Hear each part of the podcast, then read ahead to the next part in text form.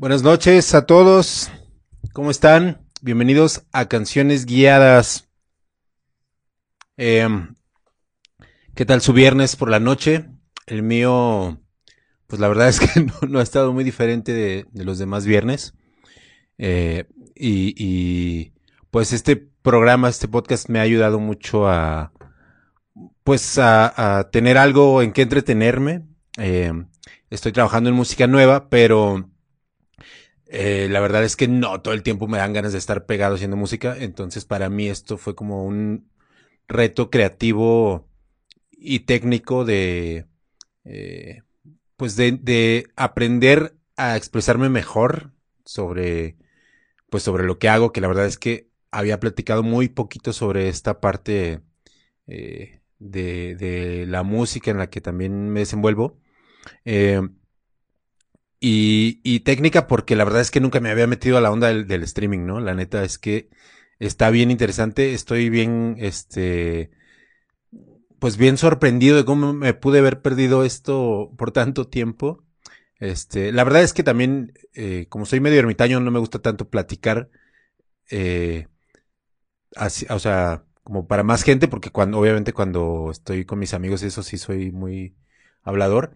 Pero eh, pues esta parte ha sido como súper interesante para mí eh, conocerla y también creo que me ha ayudado a, pues a que se pueda generar una mejor conexión con, con ustedes, con la gente que, que, me ve, con la gente que me sigue, que han sido tantos años de estar eh, aquí pegados juntos que la verdad es que la mayoría de los que están aquí ahorita conectados, eh, pues ya nos conocemos, ¿no? Ya, ya tenemos un rato pues de que nos ubicamos, de que eh, al menos yo sé un poquito más de ustedes, alguna anécdota de su vida. Creo que en lo personal, eh, pues quizá no me conocían tanto y para eso, en parte es esto. Para las personas que es la primera vez que, que nos ven, que me ven, eh, pues este es un, un, programa que estoy haciendo con la intención de aportar mi granito de arena con lo que sé, ya sea en la parte técnica, que no intento no meterme tanto en la parte técnica de la producción, más bien en el proceso creativo, pero sí de repente suelto algunos tips. Y en la plática, eh, pues también voy platicando experiencias dentro de la industria de la música que siento que le puede servir a las personas que se están queriendo dedicar a eso o a lo mejor que ya llevan un rato dedicándose eh, y que les podría servir de algo lo que por lo que yo he pasado, ¿no? Este, hace, cuando ayer estábamos hablando, estoy en un, soy parte de un colectivo de, de cantautores de toda Latinoamérica que se llama Núcleo Distante, eh, en el que tenemos un grupo de WhatsApp y ahí es donde, pues donde realmente vive el, el colectivo.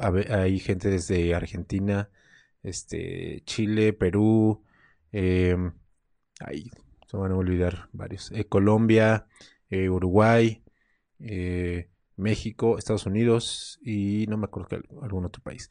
Y estábamos platicando de, las historias que hemos tenido con, pues con algunos contratos con disqueras y, y se me hace raro que no lo habíamos platicado antes, pero todos tenemos historias de terror. Estábamos diciendo que vamos a sacar un, un libro o algún este, episodio sobre eso. Y bueno, también parte de platicar para mí esto es, eh, pues eso, ¿no? Contar, contar eh, pues por lo que yo he pasado, por lo que he pasado también con otros grupos con los que he podido trabajar, para que la gente que se quiere dedicar a esto, pues a lo mejor pues tenga algunos tips y para la gente que, que no es músico, pero que está interesada en todo ese proceso, pues que también conozcan esa parte que, que no se habla tanto, ¿no? Este, y bueno, de eso va el programa. Eh, vamos a ver quién está conectado el día de hoy.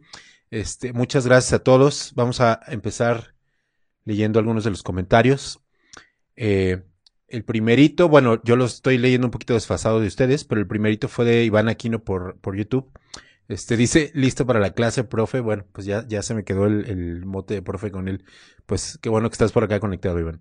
Iván Cruz en Facebook dice, no sabía ese grandioso dato, mi Roy, el que haya producido la rola de Homer School. Pues he producido, yo creo que he producido como porque es otra pregunta que me hicieron por acá de cuántos discos he producido. Eh, unos no sé, más de 100 sí he hecho. La mayoría de, de grupos independientes eh, muy underground.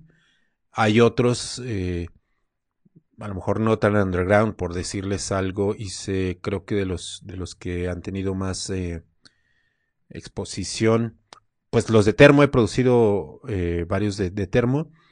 El, el, ah, ah, el Arden Me, el acústico y el Ancestros. El único que no fue bajo el control del radar eh, pero de otras bandas, por ejemplo, de Rebel Cats, produje eh, eh, el, junto con Jerry Rosado, mi socio, que fue mi socio en Intolerancia, el disco que se llama Rebel Cats y sus amigos, en el que para mí fue una experiencia bien padre, pues para los que no los no conozcan a Rebel Cats es una banda de, de, rockabilly, pero en ese disco invitaron a muchos artistas muy reconocidos y ahí me tocó grabar a infinidad de pues de personas y de músicos que yo crecí escuchando, ¿no? Como, por ejemplo, a Pato Machete, me tocó grabar a Jay de la Cueva, a Tito de Molotov, este, a Álvaro Enríquez de los Tres, eh, a Johnny Laboriel, a muchísimos artistas. E, ese disco hice uno, por ejemplo, de una banda que se llama Comisario, Comisario Pantera, que también le fue muy bien.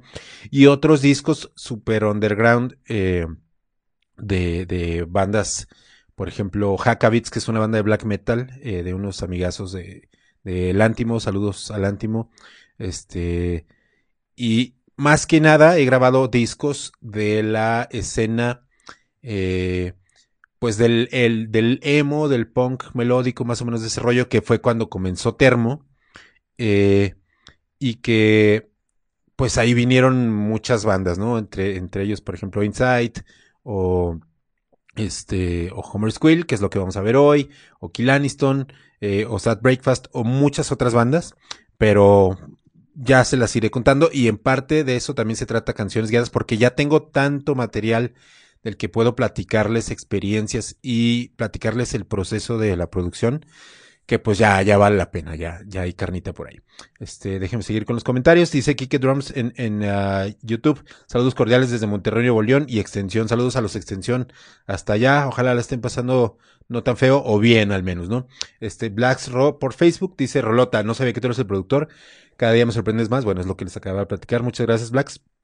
Este, de nuevo, ¿solo produjiste, esa canción o todo el disco? Produje todo el disco les quiero hablar de esta rola porque creo que es la más representativa del disco, aunque eh, hay otras que son buenísimas, pero produje todo el disco. Eh, dice Braulio Rocha Galindo, presente, dice, ya estamos eh, aquí camino a, trabajar.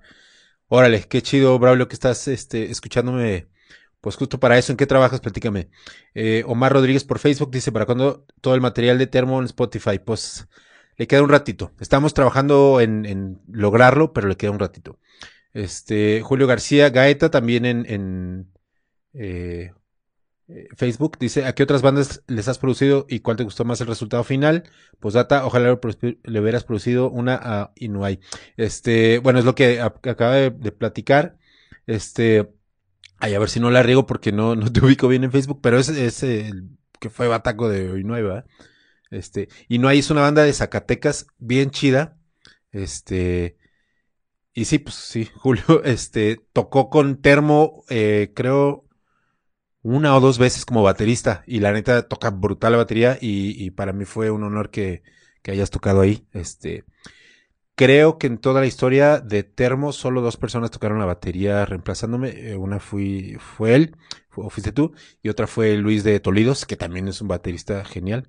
De hecho, a mí me parece Luis uno de los bateristas de rock menos eh, reconocidos, quizá porque he trabajado mucho más, eh, más bien como baterista de sesión para otras bandas, pero es un buenísimo baterista. Y, obviamente todo lo demás que hace con Tolidos. Este, Blacks Road de nuevo dice, tú dijiste los discos de Termo, pues sí, es, lo que les platicaba, nada más el bajo el control radar, ¿no? Todos los demás sí.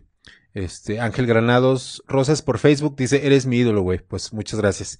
Este, eh, para mí siempre es medio raro escuchar eso porque realmente creo que nunca fui fan de nadie.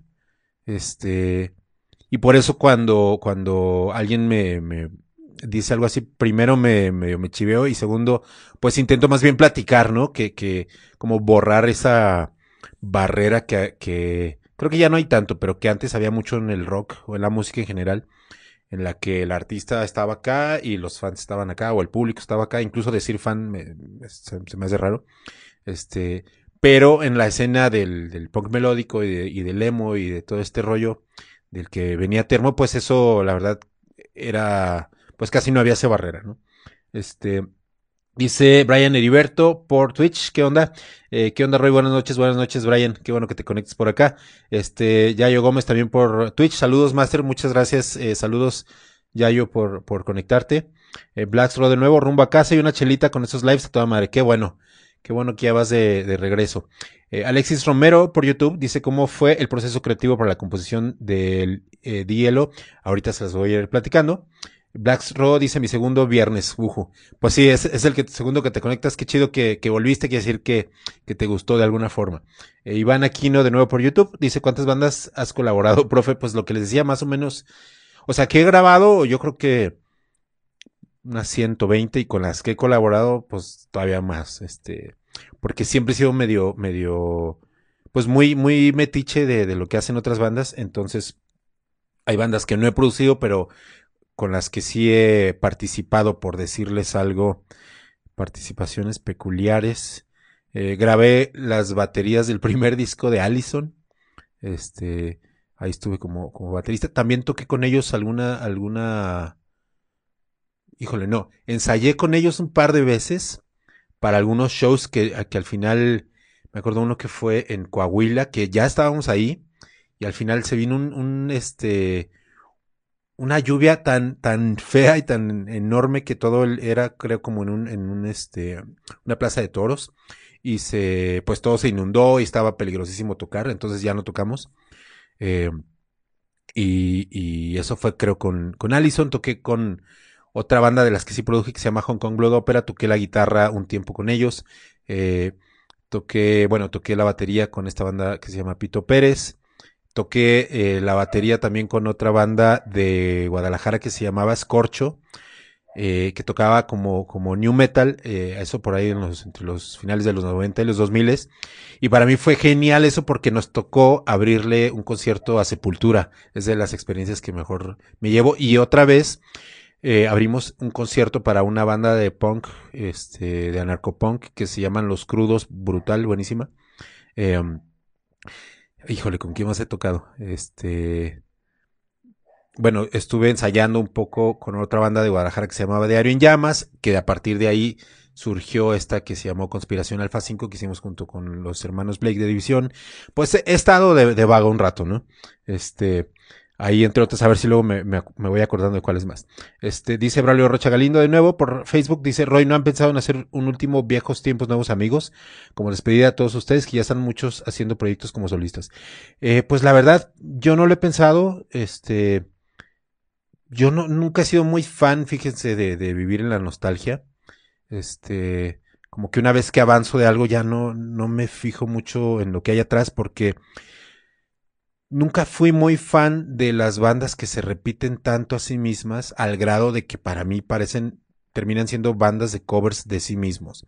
Este y a mí eso siempre me, se me hizo como medio eh, pues no sé, no me, no me llamaba la atención, ¿no? Porque creo que mis gustos dentro de lo musical y dentro de lo creativo son mucho más amplios que un género o que un instrumento o que una sola parte de, de hacer esto, por decirles algo Ahora me enseñé a hacer esto del streaming, pero eh, yo tengo como formación eh, de cineasta, luego eh, me puse a hacer música, este, no sé, he aprendido a hacer muchas otras cosas. Por ejemplo, yo armo mis computadoras, este, y las reparo para otras personas también. De repente, hago música para, para publicidad. También dirijo el departamento de marketing en una empresa de software. Este, estoy ahora estudiando otra cosa. Y dentro de la producción, la mezcla, la masterización, etcétera, etcétera, la verdad es que no me, no me gusta mucho por eso regresarme a lo que he hecho antes. Este, igual no, no diría que nunca, pero este, por lo pronto no, no me llama mucho la atención eso. Eh, Alexis Romero de, desde YouTube otra vez dice, ¿cuál es la rola que más te late del Dielo? Yo creo que me gusta una que se llama, la que más me gusta se llama Consecuencias. Y pensé en hablar de esa para el día de hoy, pero la neta es que creo que Bioica Monterrey es la más representativa del disco, como les decía. Eh, y consecuencias, eh, me, me, gusta más desde la parte de la producción, pero eh, creo que es una rola un poquito, pues no tan conocida y, y quizá mmm, no tan abierta para más personas porque está un poquito más, un poquito más rarita. Este, pero igual luego podría ser un, un canciones guiadas de, de esa rola. Este, dice Ana Hernández desde Twitch. Hola Ana, saludos. Yayo Gómez de nuevo eh, por Twitch. Eh, varias rolas tuyas, son soundtrack de la vida de todos. Muchas gracias. Qué, qué chido que lo consideres así. Este, Jazz On eh, por Twitch. Saludos aquí de nuevo. Qué bueno que te conectas por acá. Jazz, este, saludos. Eh, Ulises Moctezuma dice, ¿cuál es la mejor rola que tú sientes que has creado? Híjole. Les voy a ser bien honesto. La gente que me sigue desde Termo me habrá escuchado alguna vez decir, y me lo han reclamado muchas veces, que dije alguna vez que yo, si yo no escuchara, si yo no tocara con Termo, yo no lo hubiera escuchado. Y un poco me pasa también con mi propia música. Eh, creo que hay dos discos míos que sí escucho, que son el acústico de Termo y Brill, que acabo de sacar este ahora durante la cuarentena. Bueno, hace más bien en, mayo. Este. Y, y, creo que siempre soy muy duro con, con este con, conmigo mismo, con la crítica. Entonces, eh, no es que no me guste lo que hago, pero cuando, cuando regreso a escucharlo, como que más bien me pongo a criticarlo en vez de disfrutarlo tanto como, no sé si les ha pasado.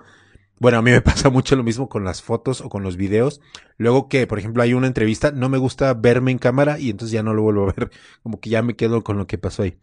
Este, dice, eh, Black de nuevo, este, por Facebook, le hubieras producido el último aliento a Homer, te hubiera quedado mucho mejor a ti que a Blake. Pues data, amo a Blake, pero por la rola de este video producida por ti me hubiera volado la cabeza. Pues yo creo que cada banda tiene su, su, pues su momento y su espacio y para mí la parte de la producción es algo que la neta no tiene para mí tanto que ver con el resultado final, sino con el proceso. Y a veces las bandas eh, decidimos trabajar con alguien, con un productor o con alguna arreglista o algún ingeniero, por la vibra que se da en, entre nosotros en ese momento de nuestras vidas. Yo siento que eh, a veces idealizar mucho esas relaciones como que alguien podría haber hecho mucho mejor un disco, no, a menos que sea que tenga errores, que obviamente no es el caso de ese disco.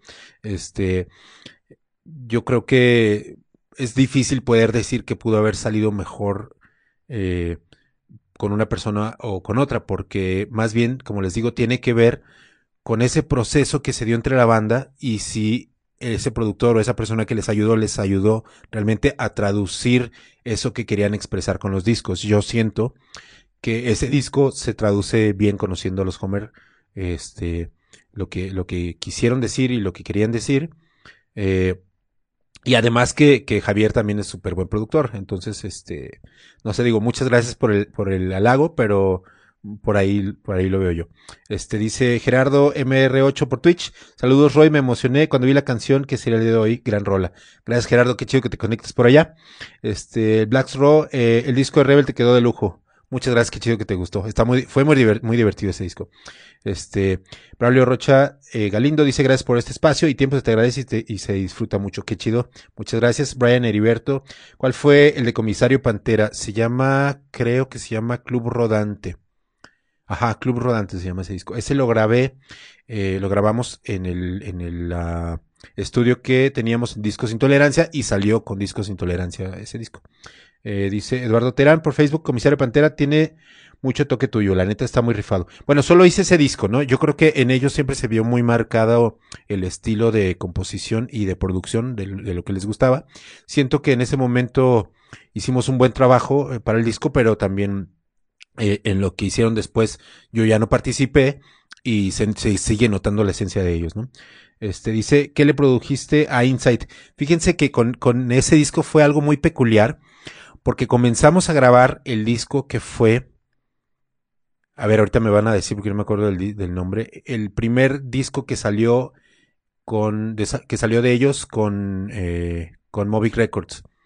Estábamos nosotros produciendo lo que sería ese disco que fueron las rolas estas de otra historia, sí, no, siempre me dejas, creo que también otra historia, eh, rojo azul, etcétera, etcétera. Eh, y las comenzamos a grabar. Yo me fui a, Mexicali, a, a, casa de Johanan, como, no sé, creo que estuve como uno o dos meses ahí, y estuvimos grabando.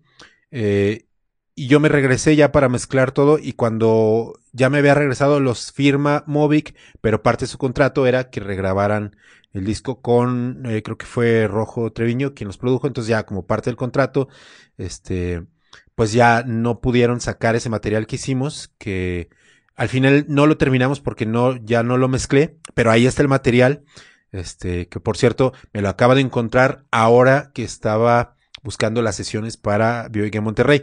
Entonces, seguro eh, le voy a escribir a, alguno de ellos, a Car, yo creo, pues para ofrecerles las, las, las, sesiones, ¿no? Para que hagan algo con ellas. Este, hay como un, un lado B o alguna cosa así. Este, dice de Leiva por YouTube, estaría con madres que compartieras un cómo se toca para saber cómo tocar las rolas de termo. Fíjate qué buena idea, no lo había pensado. Este, pero sí, creo que parte de, canciones guiadas también podría este, englobar a eso. Eh, gracias por la idea. Eh, Eduardo Terán, ¿crees que el emo pueda sonar con más fuerza en estas épocas? Híjole, soy medio hater, pero la verdad, eh, yo creo que sí podría y creo que está sonando. Creo que, no sé, de cierta manera está volviendo. Pero, no sé, a mí en lo personal no me, no me llama mucho la atención. Nunca me gustó mucho el emo, eso que le llamaron emo aquí.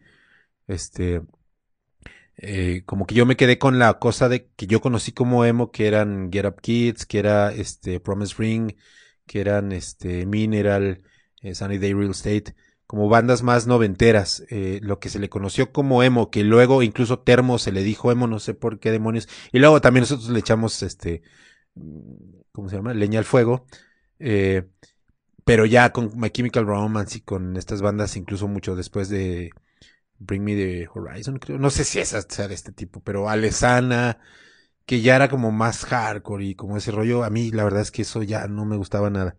Este, dice eh, Yayo Gómez de nuevo. No olviden seguir la música de Roy en Spotify. Ah, por acá nos pone el, el link. Muchas gracias, Yayo. Ahí se los agradezco mucho que, que, me sigan y que escuchan y que sirve que de ahí pues me dan más ideas. Este, Tino Hernández, saludos. Oigan, hoy, hoy se están este, llevando muchos comentarios, muchas gracias. Llevamos casi media hora ya de comentarios, pero si tienen tiempo, nos vamos. Que este es el último episodio del año, así que todo bien.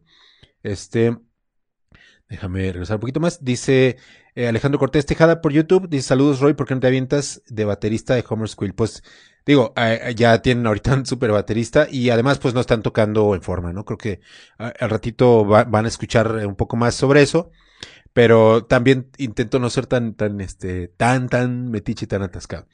Este, dice Braulio Ochoa Galindo, eh, hacemos instalación de voz y datos en Grupo Carso. Ah, qué chido. Órale. Fíjate, este, es, esa parte de las redes me, me llama mucho la atención y, y específicamente la parte de, de hardware también. Eh, Julio García Gaeta, Sergio Gaeta es mi carnal. Ah, claro. Sí, qué chido. Este, salúdame, salúdame al Sergio. Es que me, me sonaba el, el, Gaeta, pero no Julio, por eso dudé. Pero chido, salúdamelo. De, de Inuay. Este, Ismael Avedaño dice, eres bien chingón, ídolo. ¿Cómo surgieron los gritos en termo? Pues, eh, un poco como de esa onda del emo de los 90 que yo les decía. Porque se fijan, eh, en termo los gritos de Iván no eran gritos tan, tan al hardcore, quizá más un poquito en las partes más agudas, más hacia el metal, hacia el black metal, pero para nosotros venía más como de bandas este más eh, hardcoreas noventeras de Lemo, como, como Hot Water Music y como Ink and Dagger y como mm, digo, no me acuerdo más, pero más, más de ese rollo que, que de lo nuevo de Lemo, ¿no? Este, dice Edgar Salas por, por uh, Facebook, eres el mejor Roy, saludos de Mexicali, qué chido, saludos hasta allá. Eh, Blacks Rock, júntate con Luis para hacer algo chido. Pues ahí de repente, de repente nos hemos juntado a hacer varias cosas. Eh, Kevin Villafuerte por Facebook, saludos Roy, buenísimas bandas Termo y Homeschool, muchas gracias Kevin. Kike Drums eh, por YouTube. Roy, ando batallando para escribir letras en mi banda. ¿Algún tip, recomendación para idea, alguna idea? Estamos eh, todos desde casa escribiendo, pero por la pandemia no nos hemos visto. Creo que yo lo que te podría recomendar más para escribir letras eh, a mí, a mí la verdad es que ni siquiera te diría que me tomes como referencia porque me cuesta muchísimo trabajo escribir letras, pero pues te diría que leas mucho, que leas mucho sobre cosas que te, que te gusta cómo suenan, o sea, que te gusten fonéticamente, pero también cosas que te guste lo que se está diciendo. Yo creo que esa es una muy buena estrategia para salir de ciertos clichés de temas eh, al escribir letras, que, te lo voy a decir incluso con termo eh, y, con rolas como mías de solista, he evitado de salirme lo más que puedo es hablar sobre, eh, sobre las relaciones personales como de pareja y de amor y desamor y, y no es que no me gusten, pero yo siento que ya se ha escrito tanto sobre eso que realmente escribir una buena canción sobre temas así ya es muy complicado. Entonces, este, no digo que no lo hagas, si es lo que te gusta escribir, por ejemplo, pues tú dale, ¿no? Pero yo siento que si, si lees mucho, por un lado, eh, creces tu, tu vocabulario, eh, y no con esto me refiero a que eh, pongas, hagas letras con, con, palabras muy rebuscadas, pero sí a lo mejor con formas eh, escritura y, con figuras eh, literarias que puedes usar. Este, no solo hay eh, metáforas, hay, hay muchísimos tipos.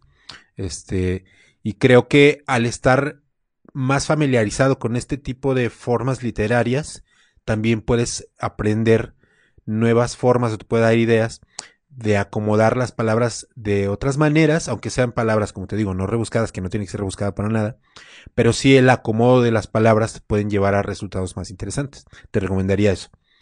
Eh, Dice Braulio Rocha Galindo, señor, eres todo un estuche de monerías. Eres nuestro ídolo y siéntete orgulloso de ello. Tengo 31 y la, y la mitad de ellos escuchando tu música y me han dejado una gran huella. Gracias. No, hombre, muchas gracias a ti. La verdad, me chiveo mucho cuando me dicen cosas así, pero lo agradezco, lo tomo con humildad y, y pues siempre intentando pues hacer algo mejor, ¿no? Eh, Blacks Raw dice, siendo honesto, ¿por qué crees que Ancestros no jaló tan chingón? Siento que está brutal.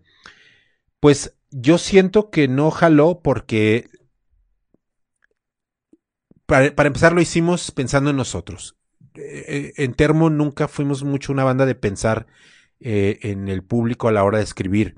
Y yo sí, más bien teníamos muy claro que eso no, esa música que estábamos haciendo no era algo que le iba a gustar a gente que le, que necesariamente escuchara Termo o que es algo que estuviera esperando de Termo.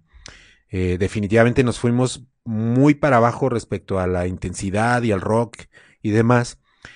Pero pues era realmente lo que estábamos pasando en nuestras vidas como músicos y como además de músicos independientes a la hora de juntarnos eh, fue lo que salió, ¿no? Y yo creo que forzar algo por eh, pues por, por esperar que a alguien le guste puede ser incluso más riesgoso porque corres el riesgo de que ni le guste a la gente y ni te guste a ti, entonces terminas perdiendo para terminan perdiendo todos, ¿no? Yo siento que que es un disco que tiene sus detalles eh, que te tienes que clavar. Eh, a mí me gusta mucho, creo que es, es, de los discos que más me gusta de Termo. Eh, pero yo siento que fue eso, yo siento que es porque la gente estaba quizá esperando otra cosa de nosotros.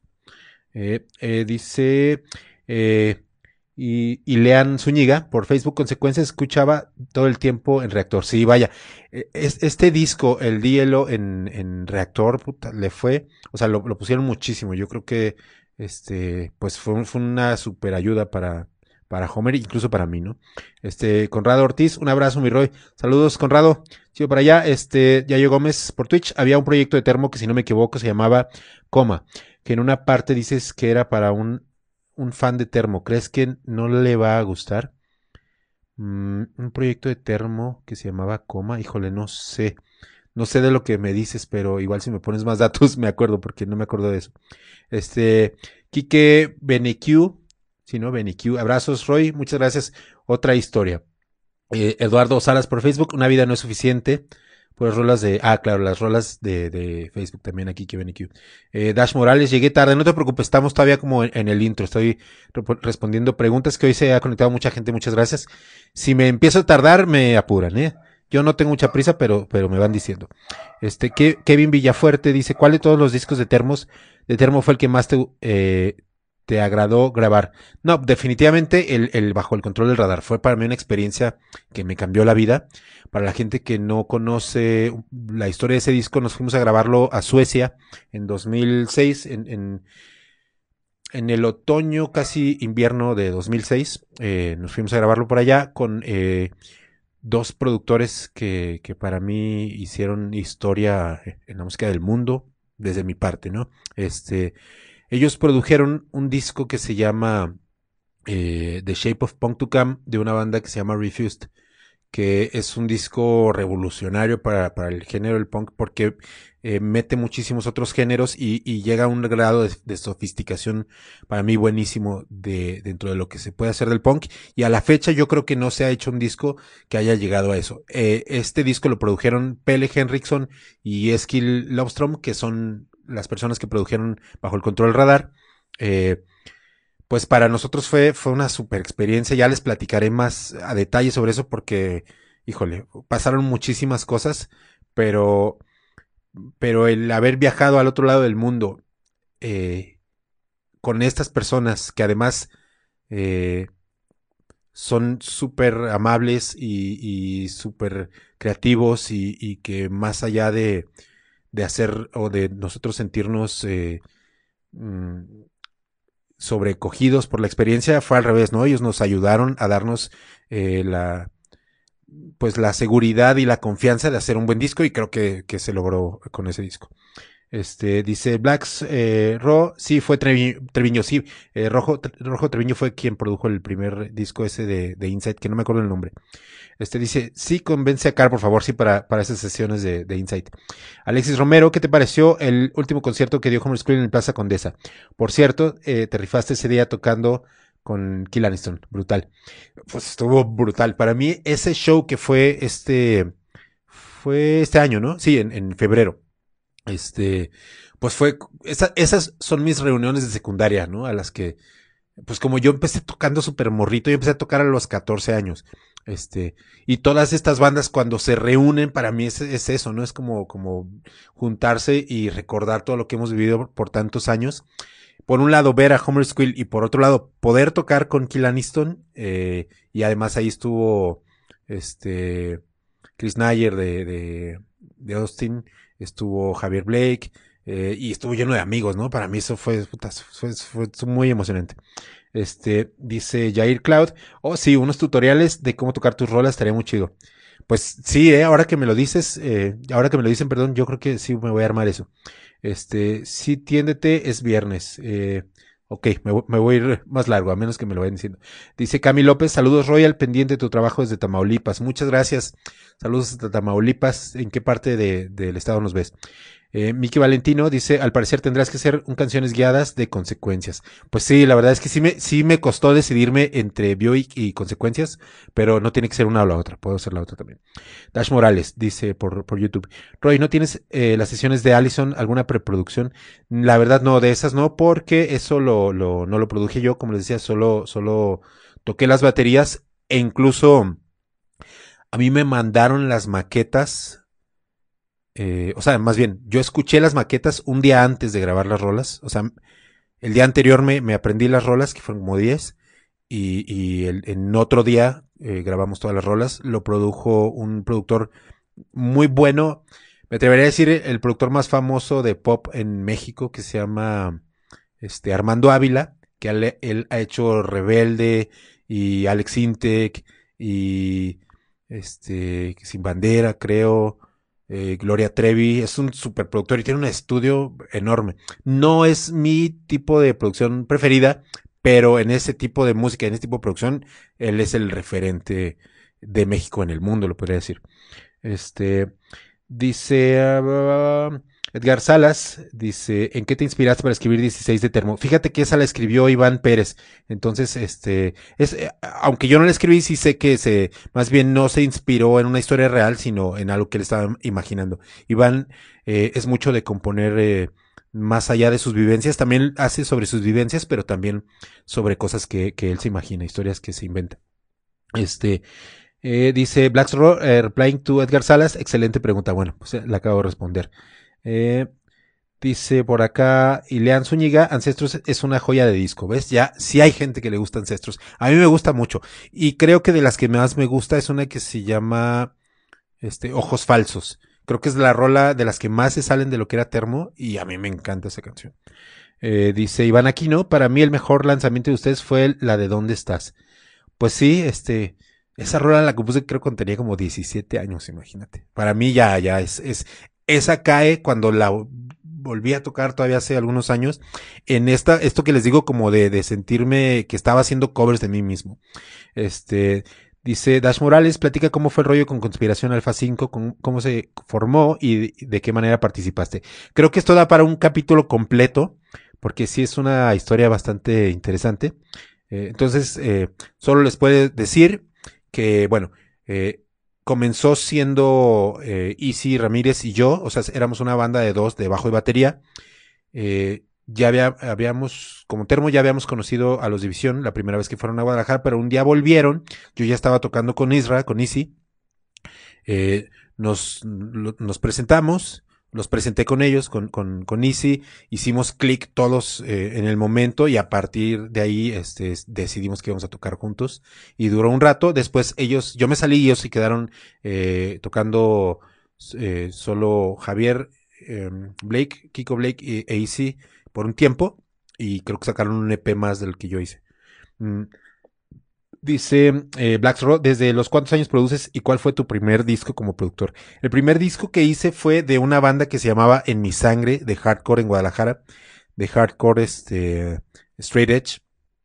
En ese tiempo eh, estaba mucho en Guadalajara este, este, muy fuerte este rollo de los cruz de hardcore, eh, que igual mm, no éramos mucho de ese rollo, pero en Guadalajara en ese tiempo Termo nos juntábamos con todas las escenas, entonces eh, creo que de cierta manera también nos identificábamos mucho con ellos por la cosa de la autogestión y de cómo pues eh, se, se, apoyaban entre ellos, ¿no? Entonces, eh, por eso decidieron ellos grabar conmigo. Y a partir de ahí, de esa escena y de ese disco, yo conocí a, a uno que se hizo eh, muy mi amigo después de muchos años, que se llama Dave Parley, que toca en una banda de Los Ángeles que se llama Prayers, que si no la conocen, búsquenla, es brutal, tocan un estilo que se llama Chologot, que ellos inventaron y así como suena, combinan la cultura chola con el gótico y está bastante interesante. Este, y yo lo conocí a él cuando él fue, eh, él era parte de esa escena del hardcore, eh, ¿cómo les dije? Del, hardcore straight edge, este, y pues a partir de, ahí nos conocemos. Eh, dice, perdón, me regreso para atrás. Ay, qué bueno que ahora sí no estamos tardando. Ay, uh, espérenme, espérenme. Dice Heriberto Urias, aquí andamos, saludos, saludos hasta allá. Este Julio HP eh, dice, como tapatío, ¿cuál es tu opinión del Canelo Álvarez y tu pronóstico para mañana? La verdad es que no, no le sigo al boxe. Una vez me lo encontré entrenando en el bosque de Colomos. Yo iba a correr antes ahí, en Guadalajara, que es un bosque muy bonito. Y, y él entrenaba ahí antes de que se hiciera tan, tan famoso. Este, y sí me acuerdo que entrenaba macizo el güey. O sea, ponle que si yo, yo creo que en ese tiempo corría como, creo que era un circuito de 5 o 7 kilómetros. Ese güey se la aventaba como tres veces y hacía mil madres y, o sea, no, super atleta de lo que yo vi, ¿eh? La verdad es que no sé mucho ni, ni de box, aunque entrené un tiempo box, pero, pero nunca fui muy fan de ver las, las peleas. Este, ah, Enrique Soto que se me pasó, solo, perdón. Eh, hola Roy, ¿qué te puedo decir? Eres de mis productores y músicos favoritos. Esta canción la conocí por ser el intro de Modular, un programa de C7 que detonó muchas cosas para mí en el plano musical. Gracias.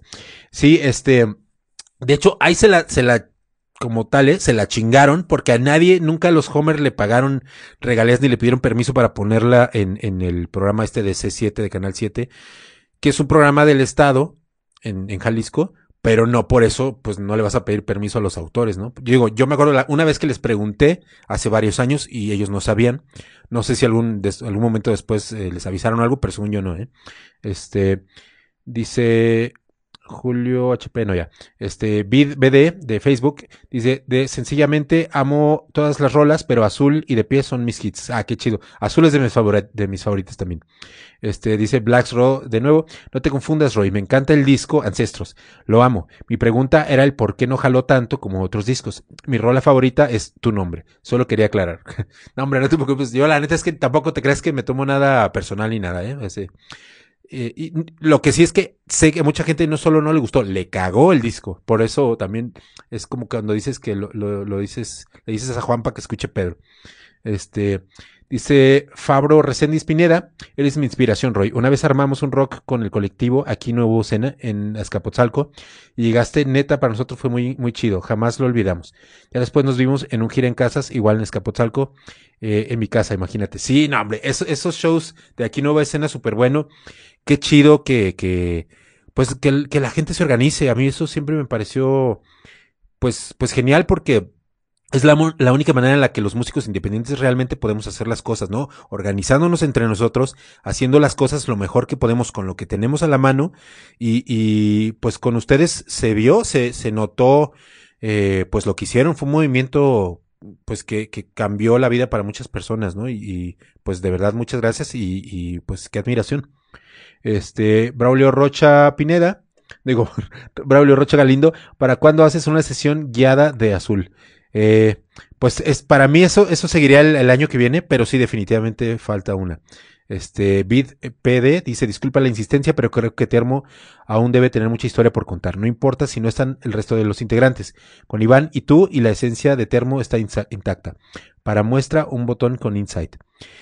Pues eh, digo, muchas gracias por la opinión, pero yo sí siento que, que Termo siempre fue una, un colectivo que, que a lo mejor en, en las rolas en sí quizá se notaba mucho la mano de Iván y mía, pero la verdad es que todos éramos súper importantes y necesarios para el proyecto. Porque tú puedes hacer una, una buena rola, pero si nadie la escucha, pues a lo mejor no hubiera tenido el efecto que tuvo en las vidas de algunas personas y eso en parte tiene que ver con muchos otros factores, ¿no? Este, entonces yo digo que, que estaría bien chido hacerlo, pero con todos. Ojalá se pueda. Este, dice Kevin Villafuerte, eh, eh, ¿has pensado volver a la escena rock? Ya que tu proyecto solista es algo más alternativo. Muy bueno, por cierto. La verdad es que no, eh, eh, eh digo, no dejo de hacer rock, sigo haciendo rock. Incluso el disco ambiental que hice Brill es, es rock, pero a mí la escena del rock eh, como tal en México, jole, como que no le creo mucho. Este, yo siento que ya no es tan, tan, siento que se ha hecho muy complaciente eh, y, y, y está bien, hay que vivir de algo, pero, pero para mí el rock significa pues ser eh, ir en contra de varias cosas, ¿no? Este, ser más contestatario, y, y quizá no desde el discurso, por ejemplo, político, eh, porque eso suelo guardármelo más para mí, aunque tengo obviamente mis opiniones eh, al respecto, pero sí al menos en, las, en la propuesta de lo musical, ¿no? Este, yo siento que las formas de las canciones se han repetido hasta el cansancio, los temas se han repetido todavía más, el sonido incluso, como que siempre sabes a qué va a sonar de qué va a hablar y cómo se van a ver. Y a mí eso, híjole, me da muchísima flojera porque además de eso te encuentras con mucha gente que se siente inalcanzable, ¿no? Cuando, pues, no sé, pues hay muchos músicos de otras escenas que a mí me parecen muchísimo más interesantes que no están viviendo esta fantasía del rockstar que a mí me cae muy mal. Creo que se ha ido disolviendo un poquito eso del rockstarismo, pero sigue siendo muy fuerte eh, y, y, a mí por eso no, me late tanto. Este, y Lean Zúñiga dice, ya deberían armar un documental sobre la escena musical de esas épocas. Pues en parte esto es, eh, si no un documental, pues, pues al menos contar nuestra parte de la historia, ¿no? Edgar Salas dice, ¿hasta cuándo podemos disfrutar el Arde en mí y bajo el control del radar en plataformas? Quién sabe, todavía nos queda, nos queda un ratote. Pero bueno, ahí le estaré avisando. Yayo Gómez dice, yo fui a Guadalajara nomás a comprar el disco de Ancestros y está firmado por Termo. Ah, qué chido, muchas gracias. Este, Cami López, quien escribió Azul, ¿en qué está inspirada? Yo la escribí, este, haré un, un, episodio completo de Azul porque sí, sí merece su, su espacio, pero, pero les iré platicando. Eh, Limón Ada dice, mándale un saludo a mi novia Abigail Castillo, por favor, Roy. Pues muchos saludos, Abigail, de parte de, de Limón, tu novio. Este, pues ojalá se, le estén pasando chido y que estén bien. Sofía Ponce, saludos. Eh, mi Roy, cuando puedo te escucho. I love you. Este, mi tía, ¿cómo estás, tía? Gracias por conectarte, te quiero mucho. Este, Julio HP dice, ¿te llevaste bien con Panda? Eh, pues no, no, no del todo. Me llevo muy bien con Ricky. Eh, le grabé, le ayudé a grabar un par de, un EP. Eh, las voces las grabó con, conmigo. Este, eh, para mí, esa, esa, especialmente, sí, esta banda para mí, pues no, no era tan interesante, entonces, y nunca tuvimos una relación tan cercana, más allá de lo que les digo con Ricky, que ya fue muchos años después. Eh, siempre fue muy cordial la relación, pero nunca fue mucho más allá. Este, vamos, una respuesta más y ya comienzo con el programa que ya llevo casi una hora de puras preguntas. Muchas gracias. Dice Jorge Blas Aquino, eh, güey, lo sigo desde aquel foro de sol de prepa sí, qué buenos recuerdos. Híjole, ese show fue genial. Eh, prepa sí, no me acuerdo en qué año fue, pero tocamos eh, eh, varias bandas que éramos de la misma disquera, División, creo nosotros, Tolidos y no me acuerdo qué otra banda. Eh, y fue un super show en el, en el Foro Sol. Pero bueno, vamos a comenzar por fin. Eh, digo, sigan escribiendo y yo les voy, este, eh, los voy guardando y luego me regreso. Les quiero, eh, pues, hablar hoy de, de esta rola de Bioica Monterrey, que, eh, pues, que es, es uh, para mí, como les decía, la rola más representativa de Homer Squill, que, eh, pues, es, es, una rola que salió en, en la primera edición, salió en 2005, en el disco este Dielo, y lo sacó eh, una disquera que se llamaba Discos de Fuego, que fue la disquera de Richie de División Minúscula, que es el guitarrista. Esa disquera para mí tiene pues, un, una historia muy bonita porque también fue la disquera que eh, fue la persona y fue como disquera las, los primeros que creyeron en Termo para hacer algo como disquera. Richie se acercó un día con, con Termo eh, para, para decirnos que él sacaba un disco de nosotros.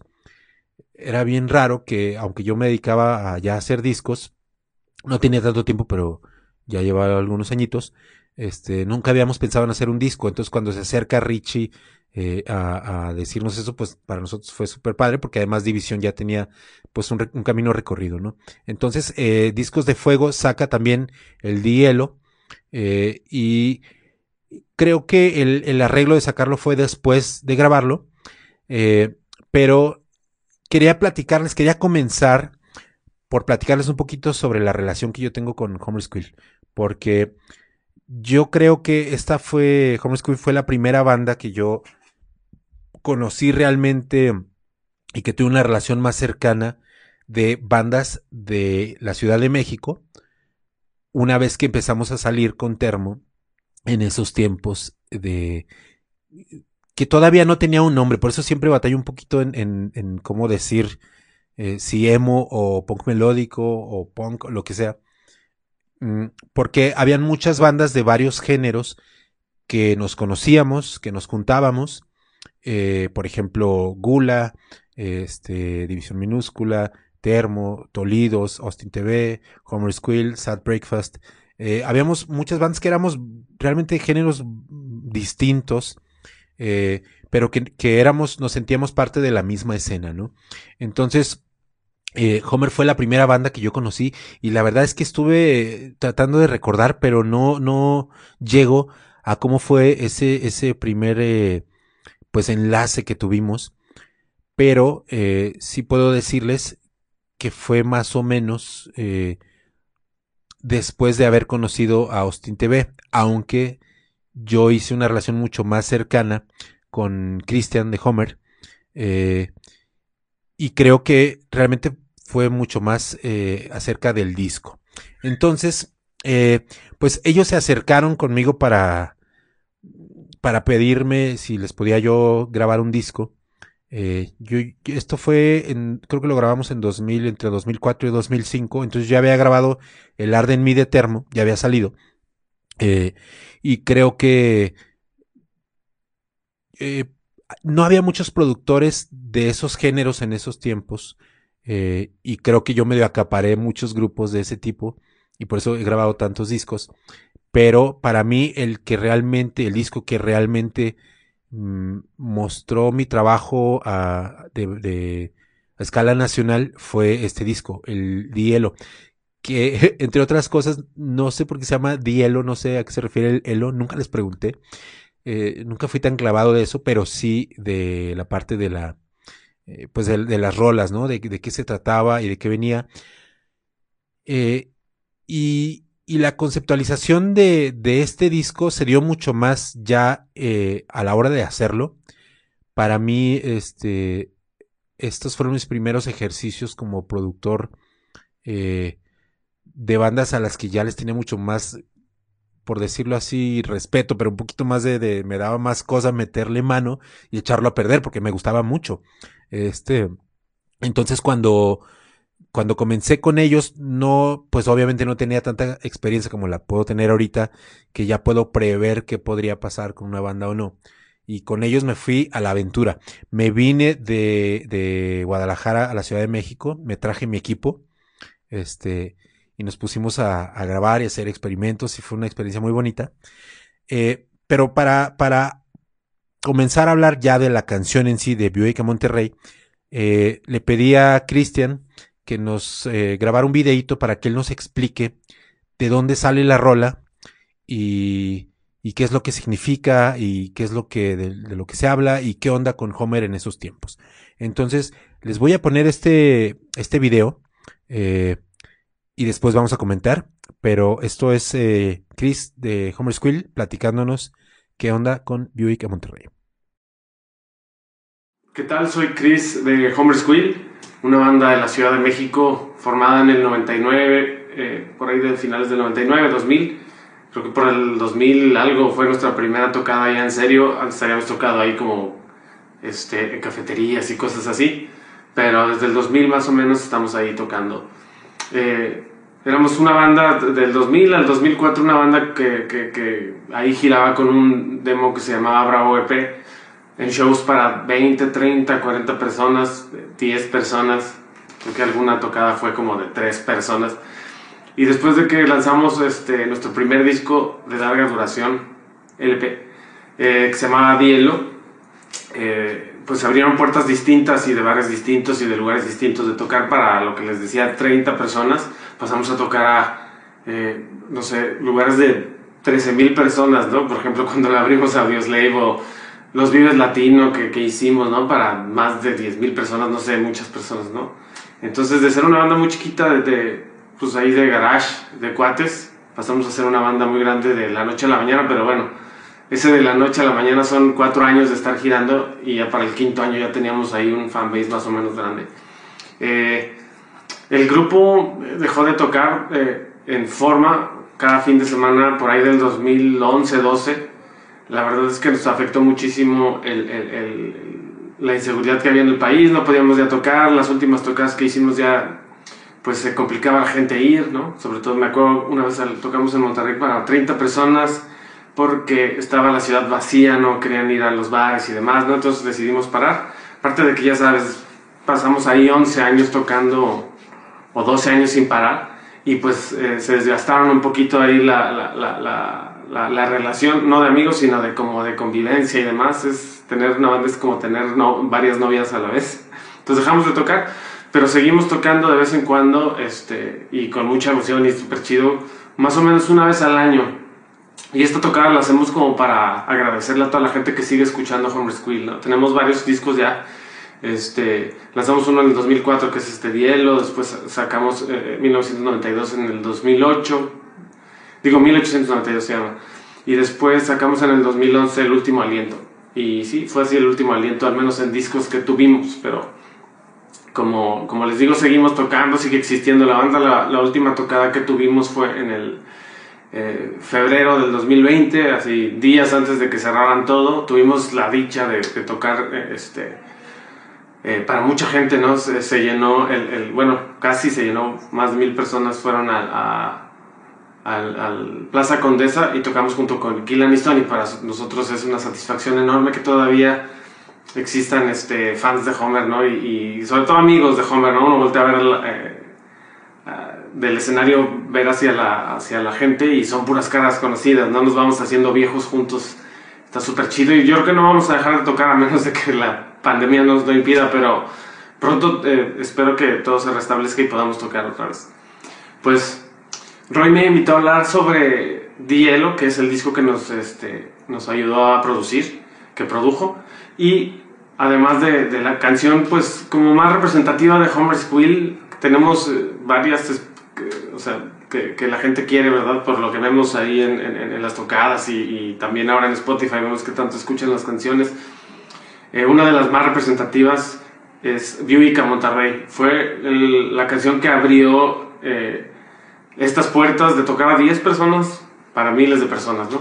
Entonces, este, recuerdo que la empezamos a escuchar en, en, Reactor por ahí del 2005, ¿no? Habíamos sacado el disco de hielo y la empezamos a escuchar en radio y se hizo grandísimo, ¿no?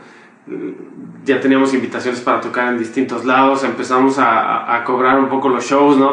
Tardamos cuatro años en que nos pagaran alguna tocada. Este, eh, es una canción que queremos mucho, está muy rockera, significa mucho lo que es la banda. Es, eh, además de consecuencias, yo creo que esas dos son las canciones que más eh, pide la gente al tocar, ¿no? Yo creo que eh, que Monterrey es la canción con la que más se prende la banda y consecuencias es con la que se desahoga, ¿no? Este, pues bueno, sobre, sobre esta canción, nosotros eh, en, el, en, en Dielo y creo que en toda la historia de Homer's Wheel, excepto a lo mejor el último disco, escribimos las canciones mezclando letras. Tiene un, un eh, se oye raro. Eh, recuerdo que Poncho eh, en, en, esa en el Dielo la alineación de Homer's Wheel era Diego en el bajo, Poncho en la batería y Salvatore en la guitarra junto conmigo. Y las letras las hicimos Poncho y yo. Y la mayoría de las letras. Pero lo que estaba padre es que mezclábamos dos letras distintas y las hacíamos una sola canción con el fin de que la gente interpretara lo que quisiera y hubiera una tercera lectura de la canción. ¿Me explico? que Monterrey tiene estas letras que canta Poncho y las letras que canto yo y son dos diferentes canciones que o dos diferentes intenciones que mezclamos en una y se genera otro como discurso, ¿no? Y está bien padre que la gente cuando la escucha lee algo totalmente distinto y se las apropia, ¿no? Eso es lo que siempre quisimos hacer con Homer y casi todas las canciones de Homer son distintas letras mezcladas, ¿no? No, no hacemos este, mucho canciones de coro, verso, coro y, y me siento ahí en la playa y escribo sobre el amor y así, ¿no? No hacemos así las canciones o nunca las hicimos así. Más bien eran como lo que sentíamos, lo que lo que queríamos decir, pero un poco encriptado, ¿no? Y que la gente fuera descubriendo, escuchándolas una y otra vez, el significado verdadero de las rolas, que a lo mejor eh, el, el, el, verdadero significado es el que cada quien le da a esas canciones, ¿no? Entonces, hay gente que nos acerca a nosotros, se acercaba a nosotros y nos dice, ay, la canción de consecuencias me encanta por esto y lo otro, ¿no? Significa como, ay, el, el, el amor que yo siento por alguien, o, ay, no, significa, este, me sentía igual que, que, cuando se escribió, ¿no? Me dolía la garganta, me sentía chupedazos, lo que sea, ¿no? Y la verdad es que es que las dejamos así sin, sin, sin, que fueran tan obvias con el fin de que cada quien este, le diera el significado que quisiera y que las, se apropiara de ellas, ¿no? Entonces vi que Monterrey es esta canción también que tiene dos diferentes letras en una y generan una, una tercera como letra o un discurso de esta canción que la gente pues le, le, puede dar el significado que quiera, ¿no? Cuando la escribimos, eso sí, pensamos este, en que esta canción es como un escape, ¿no? Salir de salir de nuestros problemas, salir de la Ciudad de México y su estrés, salir de, una mala relación, salir de una mala amistad, ¿no? Entonces es agarrar tus cosas e irte a otra ciudad, por ejemplo, a vivir, ¿no? Que al final, sin querer, eso me pasó a mí. Yo me fui de la Ciudad de México a vivir a Monterrey, ¿no? Entonces agarré mi Buick hacia Monterrey también yo. Entonces, este, de eso habla un poquito la canción. Como pueden escuchar, pues está bastante, bastante interesante para mí cómo eh, hacían esta cosa de las letras. A mí es algo que siempre me pareció muy raro de Homer, que, que justo como que no tenían las letras una, una línea muy clara y estaba cantando como si fueran dos rolas, ¿no? Este Poncho, que, que era el baterista, estaba cantando una cosa y Chris estaba cantando otra. Y como dice Chris en el video, pues se van, este, se va entendiendo algo, algo extra de la canción y a mí eso me gustó mucho. Eh, específicamente esta rola, la composición es algo peculiar, eh, como, como muchas de sus rolas, pero como también él lo dice, la estructura de la rola es muy rara, no hay un coro. Eh, pero sí siento que hay una emoción central, que es como bien lo menciona él, eh, como, como un, una, una despedida, pero a forma de catarsis. Eh, yo siento que ese fue la línea temática de esta rola que ayudó a que al menos yo como productor pudiera conceptualizar de alguna forma, porque cuando hay una letra, una, una canción con letra, usualmente me voy hacia lo que está diciendo la letra, pero aquí el ser algo tan peculiar, eh, yo más bien me clavé en que, oye, pues es que esta, rola se siente como que tiene que haber una desesperación, eh, pero de como de salir corriendo, y eso es lo que yo quería, eh, pues que se, que se sintiera con la producción de la canción, aunque la canción realmente ya estaba, eh, y yo con, con Homer aprendí como productor a respetar mucho las decisiones de los artistas en cuanto a la composición. Yo como productor no suelo ser alguien que diga, ah, este, vamos a cambiar esta parte de la rola y vamos a mover eh, la estructura y aquí le vamos a subir el tono y que es, que esa es muchas veces el trabajo que hacen eh, la mayor parte de los productores de canciones se, se, clavan mucho en hacer una canción redondita, como le llaman, ¿no? Eh, que, que, te ayude a, a, que te guíe la estructura para que te, te, mantenga escuchándola. A mí eso nunca me gustó mucho porque yo sentía, eh, pues que hay artistas, por ejemplo Homer, que no quieren hacer eso. Y, y, yo no tendría por qué meterme en esa decisión que ya tomaron. A partir de ahí tomé esa, esa filosofía de no meterme en esa parte. Sí mucho en la experimentación del sonido, eh, y quizá eh, en, en, en, tratar de que el performance de los músicos, de la interpretación de los músicos, se base mucho en lo emocional, pero no en tanto en, en la parte de la estructura musical. Eh, y esta canción para mí es, es un ejemplo súper claro. Y todo este disco en general tiene estructuras rarísimas, pero en esta rola para mí es el reto era cómo hacer que truene la rola sin un coro definido, que usualmente en, si se clavan en, en las canciones, cuando llega el coro es cuando sube la canción y cuando hay este pues un, una catarsis o cuando, o cuando hay una explosión, etcétera. Eh, como en esta rola no había eso, tenía que sentirse que subía. Y hay una parte que ahorita les voy a poner, que es eh, después de, del, pues de la voz hay una parte que va tan, tan, pam, taram, taram, taram, taram. Bueno, para mí ese fue como coro y no tiene letra. Entonces, eso fue como yo la abordé eh, desde la producción. Ahora, para ya no alargarme tantísimo, porque Chris ya nos habló mucho de eso, les voy a poner un video más antes de comenzar a desmenuzar la rola sobre la impresión de Christian ya de la producción en sí. Para grabar la canción nos ayudó Roy. Este, al grabar el hielo eh, no sabíamos quién nos... Eh, teníamos unos demos grabados y no sabíamos con quién poder este, trabajar las canciones, ¿no? Conocíamos a, a, varios productores y demás y platicamos con personas, pero la verdad es que nadie como que nos entendía bien el trip y por otro lado no teníamos la confianza de decir aquí están las rolas y ayúdanos a llevarlas a otro lugar o algo así, ¿no? Entonces conocíamos a Roy y nos gustaba lo que hacía Roy, cómo grababa y sobre todo este, lo que hacía con Termo y lo que hacía con otras bandas y el sonido que traía rockero que pues nos identificábamos con él, ¿no? Y además que era un cuate, ¿no? En ese momento cuando lo contactamos no era tan amigo nuestro porque nos conocíamos poco de solo tocar y así, pero una vez que, que, grabamos este disco pues ya es casi como un matrimonio que no se ha disuelto ahí desde hace años, ¿no? Entonces recuerdo que invitamos a Roy y, y, dijo, ah, claro, voy a grabar, pero me tengo que llevar mi, mi, equipo, ¿no? Entonces recuerdo que ahí le ayudamos, este, la verdad es que creo que económicamente no le ayudamos nada a Roy más que a lo mejor en el transporte porque creo que lo hizo gratis, ¿no? O sea, así era la, la relación de, de, las bandas en ese momento, ¿no? Nos ayudábamos y Roy nos apoyó sin, sin dudarlo. Entonces mandó sus cosas a la Ciudad de México, llegó él, pero su equipo llegó eh, por, creo que DHL o algo así.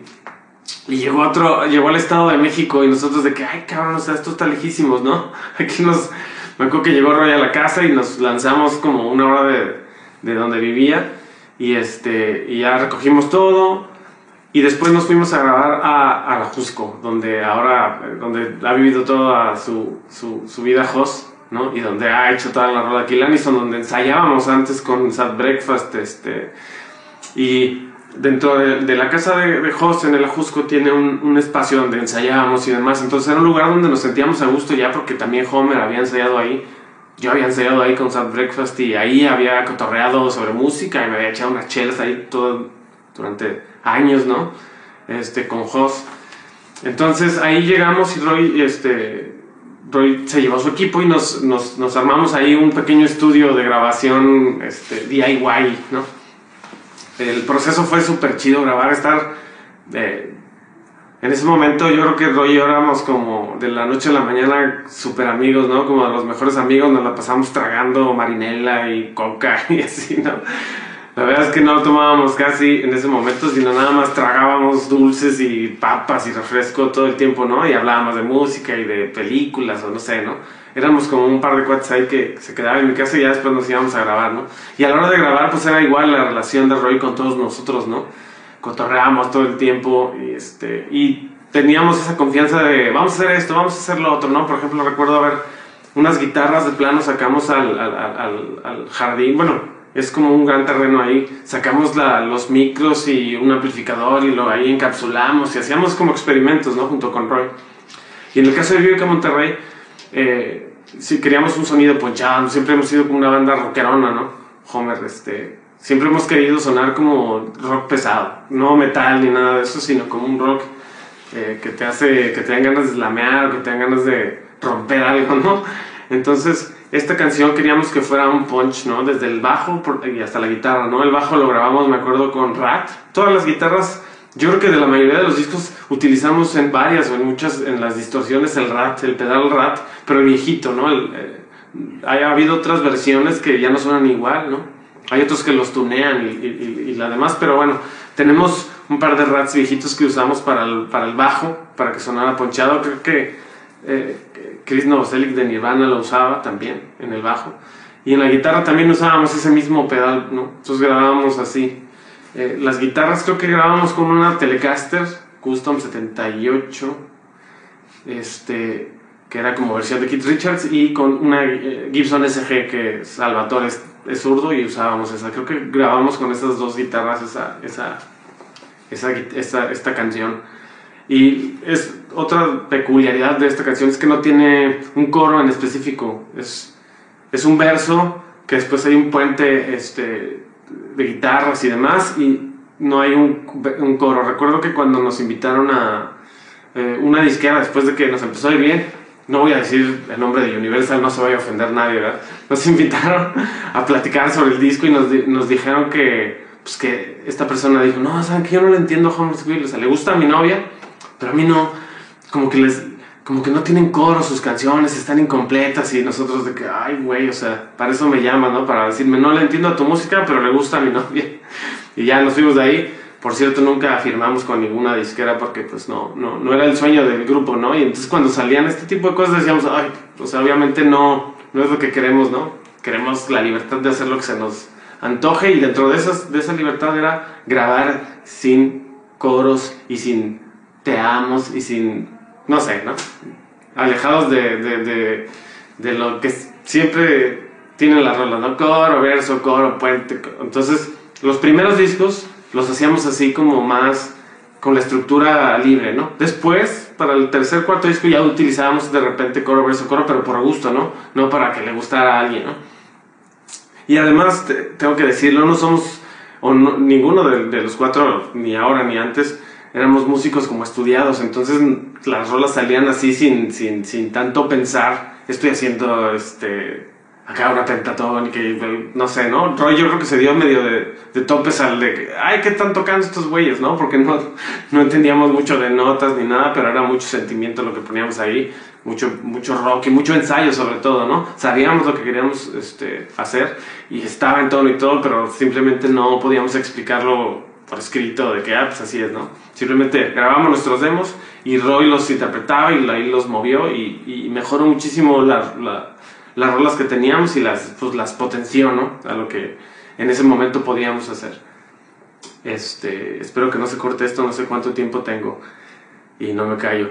Este, por otro lado, este disco, a, a, pesar de que a nosotros, como yo creo que muchas bandas les pasa, nos van gustando más los discos que vamos haciendo, ¿no? El último siento yo que es el mejor que ha hecho Homer School, pero la realidad es, el, es que este es el que sigue escuchando la gente el día, es el que sentimos nosotros que podíamos haber hecho algo mejor porque uno va mejorando a lo mejor como músico o Roy ha mejorado como productor y ha de pensar, este disco no suena tan bien como lo que hago ahora, pero al menos para Homer y me imagino que para Roy hay pocos discos que, representan tanto y que, y que da igual si, si son imperfectos, ¿no? Porque nos ayudaron a crecer y sobre todo porque transmitían honestamente lo que éramos en ese momento, ¿no?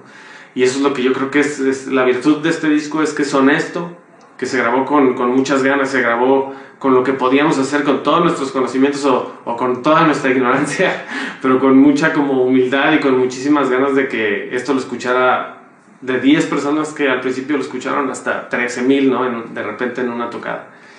Este, y creo que eso más o menos representa eh, esta canción y Homer Squill, ¿no? Somos una banda sin tanta estructura a propósito y, eh, que va a seguir y seguir tocando para los que siguen escuchando nuestras rolas y hasta viejitos, hasta que ya no se pueda tocar, eh, vamos, a, vamos a hacerlo, ¿no? A pesar de que no, les decía que ya no somos una banda en activo, sí hacemos una tocada cada año más o menos para toda la gente que nos escucha, ¿no? Y a lo mejor algún día vamos a poder grabar algo más con Roy, pero mientras tanto, estamos súper orgullosos de lo que tenemos hecho en, la discografía y estamos súper orgullosos de haber grabado con Roy este disco. Ay, pues muchos recuerdos escuchar a Chris eh, diciendo estas cosas. Uno de los que más me viene a la mente es que un buen tiempo cuando yo empecé a, producir, eh, creo que lo que me ayudó más es que yo me, me, me, la pasé viajando, grabando bandas a lo loco por varios años. Yo tenía mi, mi equipo y no era una laptop, no, era, era una, una desktop, este, grandota además. Eh, y, y, cargaba con mis monitores y con mis micros y yo cargaba con todo mi estudio para todos lados. Yo así me fui como les, eh, les platicaba, me fui a Mexicali a grabar así, me fui a, Tijuana a grabar a Baisami así, me vine acá al DF muchísimas veces, me, me, me fui a Tepic a grabar a los Chepasta muchas veces, este, a Monterrey, no me fui a muchísimas eh, ciudades así, yo parecía este, pues no sé, no sé, no sé qué onda, pero incluso una vez que fui a grabar a, a Bogotá, eh, una banda que se llama Deformes, eh, yo, yo corrí con mi, o sea, me llevé mi equipo y en el regreso ya no me querían dejar subir el avión porque, este, creían que yo llevaba droga o alguna madre así en, el, este, en el aeropuerto y me tuvieron algunas horas en los que, en lo que me revisaban los perros y, mil de revisiones y no sé qué, pero yo me sentía muy a gusto llevando lo que, lo que sabía, lo que tenía porque es lo que yo sabía usar, eh, y, y yo creo que esto es parte de lo que dice Cristian sobre, sobre la, sobre poder hacer con, con gusto y con pasión con lo que tienes a la mano y con lo que conoces o desconoces en el momento, porque para mí esas circunstancias te llevan a que resuelvas con lo que tiene, con lo que tengas. Y eh, hay quizá a veces una, una falsa esperanza de que el equipo va a hacer las cosas, cuando la verdad, para mí, justo esa falta de ciertos equipos o, o, o, las circunstancias en las que estás, por ejemplo, en este caso que grabamos en la cabaña de, de Josué, eh, pues son las que le dieron identidad al sonido del disco, ¿no? Tú te puedes ir a grabar a estudios carísimos y no suenan bien. Yo me acuerdo que cuando íbamos a, a queríamos grabar el disco este bajo el control radar de Termo, y nos ofrecieron, antes de habernos ido a Suecia, el estudio este que se llama El Cielo en Monterrey, que es un estudio enorme, precioso, este, con todo el equipo del mundo. Ahí ha grabado Inside, ahí ha grabado Panda, ahí graba muchas bandas, los Claxons, Jumbo, bla, bla, bla. Pero yo cuando lo fui a conocer, me dio así como, porque ni siquiera me daban ganas ni de, ni de tocar nada, o sea, como que me daba miedo romper algo de tan bonito que se veía y yo estaba acostumbrado a, a puerquearle en la producción, o sea, pues a que tuviera intención y a que no me diera miedo a experimentar y si, y si tenía el bosque afuera, pues iba a grabar en el bosque. Este, y a lo mejor si hago un estudio, un, un, disco en un estudio así también saldría algo padre, pero yo siento que no me daría la misma emoción de grabar como, como punk, como pues lo que yo aprendí a grabar, ¿no? Este, entonces, bueno, después de esta súper larga introducción, eh, pues este, este disco lo grabamos todo, como bien menciona Chris, eh, en la casa de Josué, de, eh, que están en el Ajusco. La, las personas que no son o que no conocen, el Ajusco es una montaña acá en la Ciudad de México, por donde está Six Flags más o menos, y ahí él hace cada año el cierre de gira en casas. Él tiene una casa muy grande que tiene un, un terreno, este, eh, que lo rodea con mucho pasto y eso, ahí la gente acampa y eso.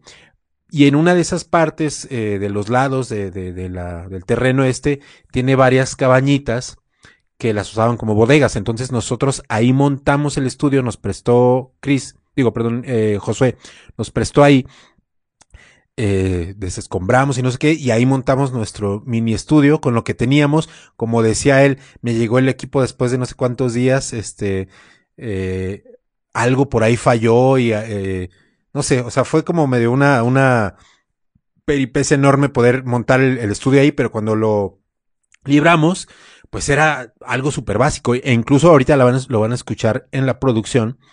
Eh, grabamos muy, muy, muy poquitos canales, a diferencia de otros que, otros proyectos que suelo hacer. O sea, tengo la batería, que aquí yo eh, puse dos reemplazos, un reemplazo. O sea, tengo dos, tres, cuatro, seis canales, dos de bajo, cuatro de guitarras y tres de voz, cuatro de voces. Y se acabó. Para darles una idea, eh, y creo que ya les había platicado a los que han estado viendo esto, eh, pues no sé, hay, canciones mías o de otras bandas que tienen 60 canales, 50 canales, acá hay, ¿qué cuántos? Como 15 canales.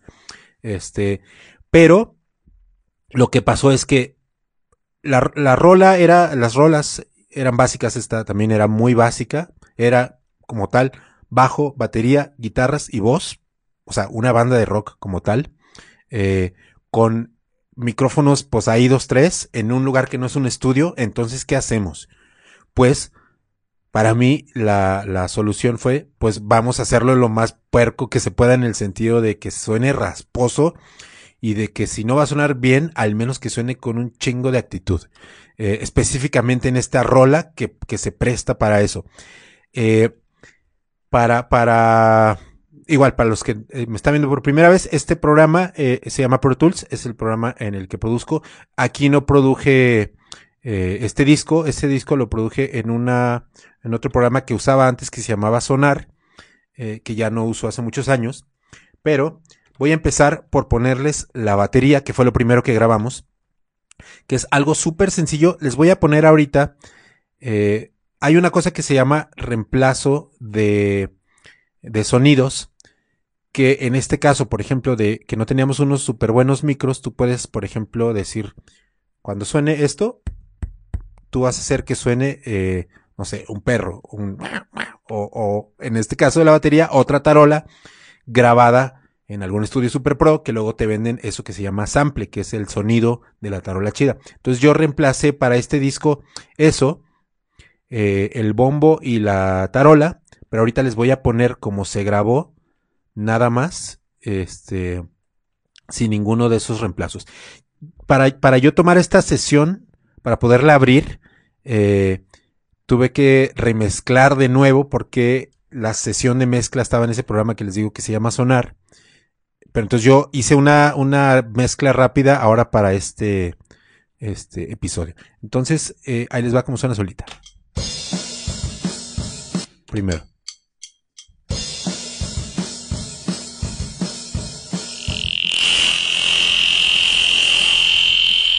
Ay, algo pasó acá, medio loco.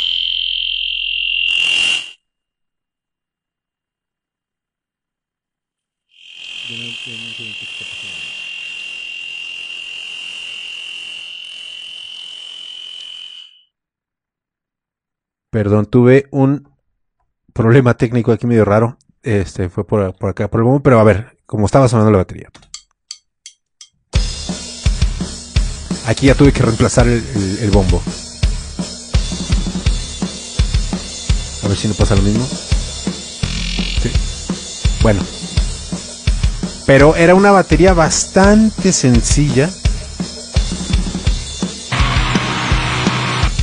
Chequen cómo suena el este se, suele poner un micrófono que se le llama de cuarto a la batería. Pues es. Realmente suena medio feito, pues. Pero. Ya con el reemplazo. Vamos. Ahí agarró fuerza. Y esto todo tiene que ver con la tarola, con el sonido de la tarola, que yo les digo que fue el que reemplacé. Que usé en la mezcla original y aquí un poco, un efecto que se solía usar mucho en los 80s, que es un reverb que se corta. Se llama eh, gated reverb. Entonces, un reverb, un sonido de cuarto, por ejemplo, la reverberación que se llama suena. Este es. Entonces, eh, chequen cómo suena solo.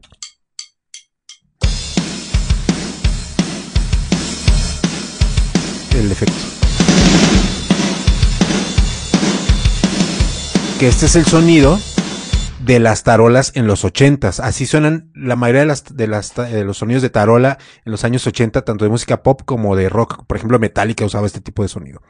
Entonces, después de esta batería que es bastante básica, grabamos el bajo, que aquí es como dijo Chris, lo grabamos con este pedal que se llama RAT, que es un pedal histórico. En Termo lo usamos también mucho tiempo, pero al principio. Eh, nosotros teníamos una versión que se llamaba Turbo RAT, que tenía un poquito más de distorsión y acá lo que hicimos es que el bajo incluso lo grabamos con un amplificador de guitarra. Eh, para los que son un poquito más técnicos, grabé el bajo, lo conectamos a, a una caja directa, de ahí se mandó a, al... No, perdón, del RAT, del RAT a una caja directa y de ahí directo a grabar eh, por línea y en otro por un ah, amplificador con un micrófono, que fue un amplificador de guitarra, no me acuerdo el modelo, y un micrófono eh, un Shure eh, Beta 52. Escuchen el bajo solito.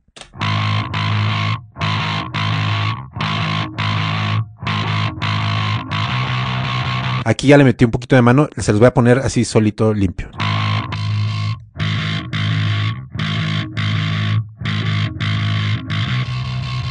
Chequen a ver si pueden distinguir. Hace turun tururu. Suena turun tururu. Esto es porque estaba por retroalimentarse el amplificador, o sea, cuando hace, cuando se llama, que le dicen que se vicia.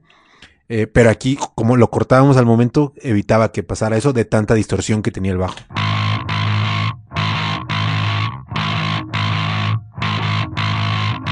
Ahí les va con la batería. Porque aquí ya, batería y bajo, ya se hace la rola prácticamente. Ay. Vamos a quitar las guitarras más bien.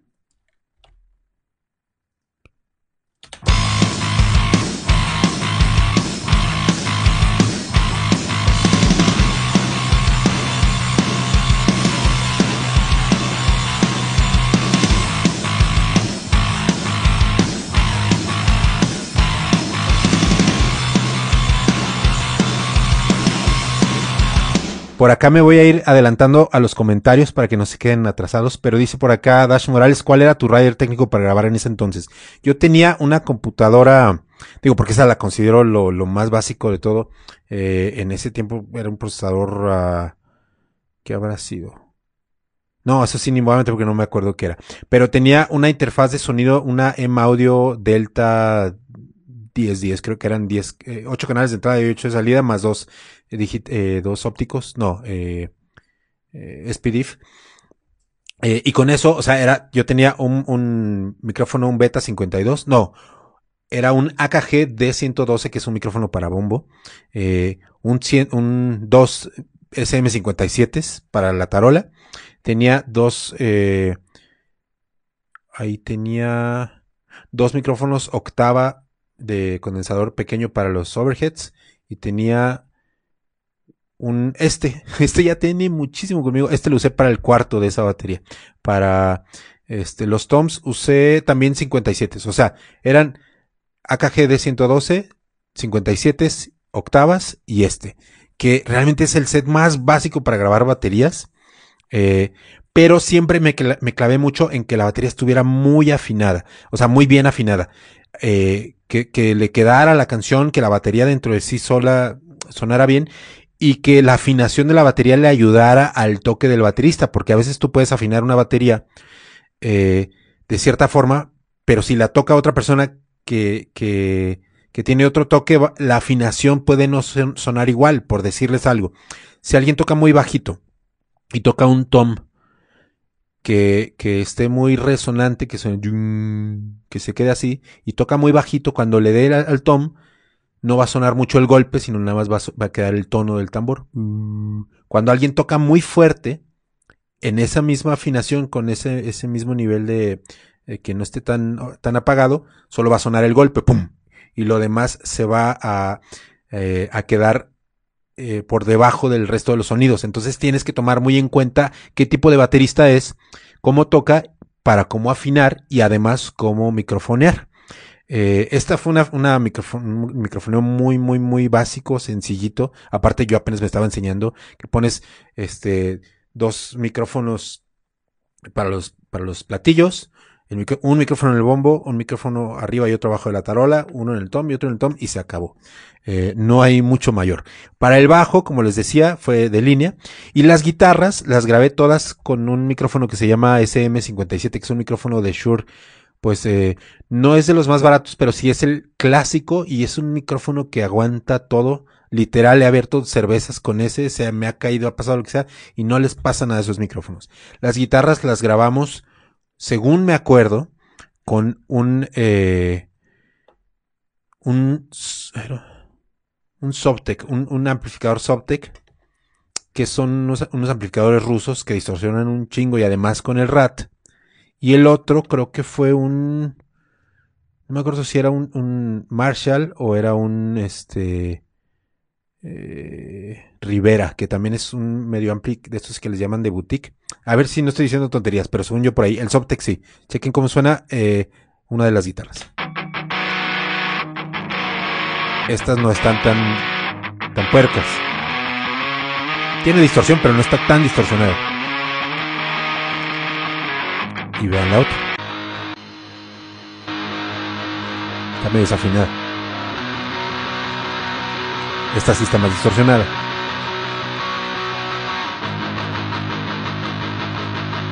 Y la idea de que no sean tan, tan, tan distorsionadas es que se complementen con el bajo para que el bajo realmente suene, aporte esa distorsión. Chequen con las puras guitarras y el bajo. Suena como si todo tuviera más distorsión de lo que en realidad tiene.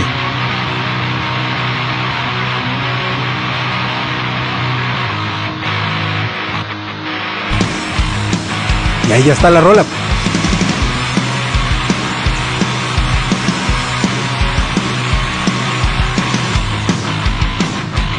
Se fueron tocando derechito.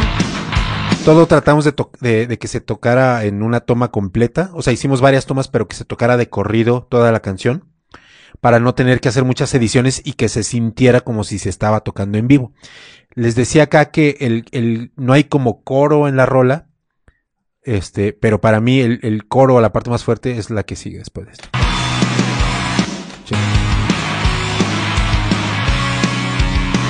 Esta que viene.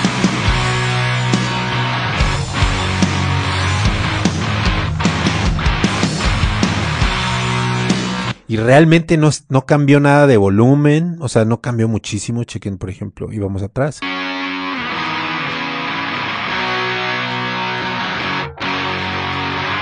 No hay tanto cambio de volumen, pero el, el cambio de parte como lo tocaron le da eso.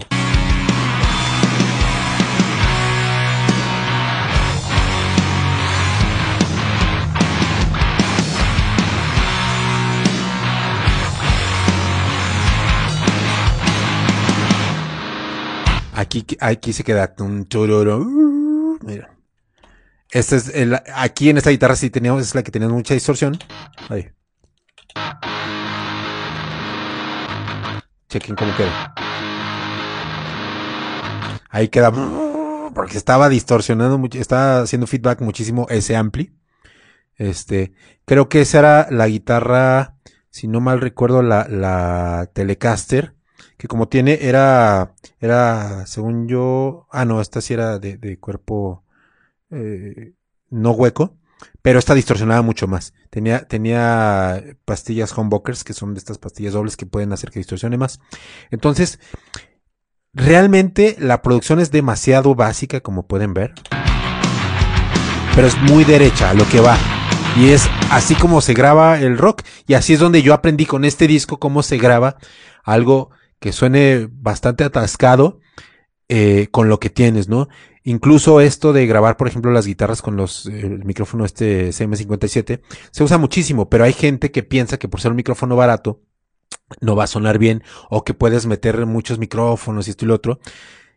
Y los entiendo, ¿no? Hay gente que nos gusta mucho de que meter 10 micrófonos en un amplificador, pero yo me he encontrado con que si metes uno solo bien puesto, te da para que suene como, como quieres y como debería de sonar. Incluso así grabamos las guitarras en Suecia este, con estos productores que les platicaba, con un solo 57 directo y ya. Yo lo que hago es que me pongo en, en el, para poner, para acomodar el micrófono, me quito los audífonos, este, porque casi siempre traigo ahí unos audífonos para ir monitoreando, por ahí me los quito, dejo el amplificador en standby y usualmente cuando se queda el amplificador en standby queda un, un, como un home mm, muy bajito. Entonces yo me, me, quito el audífono y pego mi, mi oído ahí a la bocina y lo voy recorriendo y lo voy recorriendo y lo voy recorriendo y donde siento que está más grave ese home, ahí pongo una marca y ahí pongo el micrófono.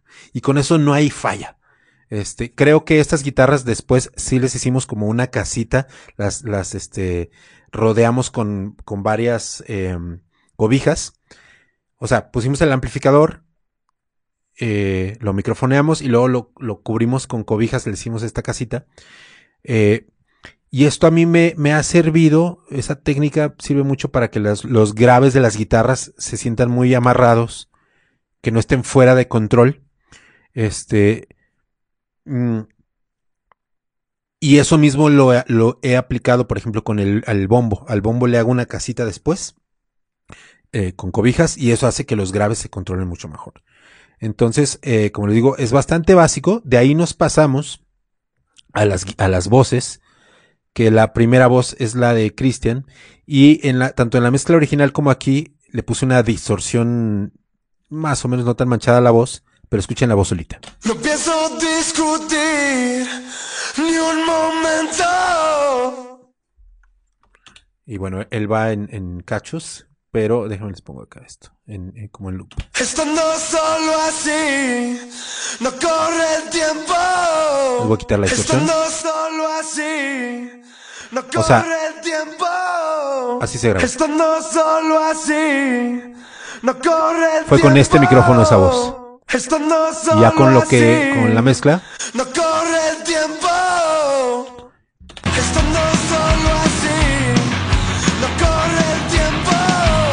Entonces en la mezcla lo que hice es tratar la voz como si fuera otra guitarra. O sea, no, no le tuve ningún respeto porque sonara bonito y se entendiera todo perfecto, etcétera. No, para mí era un elemento que tenía que competir con la distorsión del bajo, con la, con la distorsión de las guitarras, pues le tenía que poner más distorsión y, más huevos para que se, se distinguiera esto, de, de, eso, ¿no? Las voces de Poncho tuvieron un tratamiento distinto. A mí él siempre se me figuró como que cantaba como un cantante de pop que se llamaba, si no mal recuerdo, Richard Marx de los 80. Eh, y, ese cantante usaba mucho que la voz se doblara, o sea, que cantara lo mismo varias veces y se repetía, y esto da un efecto eh, que, le llaman chorus. Yo lo grabé no dos, sino tres veces, y una voz la mandé a la izquierda y otra voz a la derecha. Entonces, chequen cómo suena, eh, también tiene distorsión esta voz, cómo suena su, las voces de, de Poncho. Amigos y enemigos dejo, ya no estoy aquí. Ah, perdón, me regreso, este, M. Tengo dos canales de guitarra porque eh, hice, lo grabé con un 57, pero luego lo dupliqué y le di una ecualización distinta. para que cada uno me diera algo diferente. Mira, aquí te va uno solo. Déjame le subo. Y te pongo el otro. Te fijas, uno tiene más eh, medios agudos que el otro. Entonces eso lo, lo mezclé. Y sí, definitivamente lo que, lo que hice, hice aquí en esto que me hubiera gustado hacer en ese tiempo es eh, usar un, un, plugin que se llama AutoAlign que alinea la fase automáticamente de dos señales y eso hace que eh, aun, cuando tú ecualizas un poquito mueves la fase de me estoy poniendo más técnico pero aguante un poquito este mueves la relación de tiempo entre una frecuencia y otra cuando eso pasa, se empiezan a cancelar ciertas frecuencias y entonces empieza a sonar flaquito. Para eso hay que compensar con este plugin que puse. La otra guitarra, lo mismo. Aquí sí le, le di en sumar completamente la otra. Esto ya venía de. O sea, sí lo saqué de la sesión, porque eso ya, ya había quedado impreso en la toma. Y lo mismo. Pero cuando dejas una sola, si se fijan,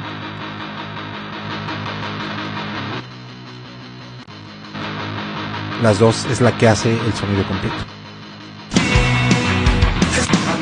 Bueno, entonces les decía de las voces, realmente muy poquitas voces, pero lo que yo quería es que se distinguiera muy bien cuando cantaba uno y, cuando cantaba el otro. Entonces, tanto en la forma de cantar como en el timbre de lo que se grabó, por eso la voz de Cristian está al centro y las voces de Poncho están a los lados. Lo que yo quería es que se sintiera una diferencia en el espacio.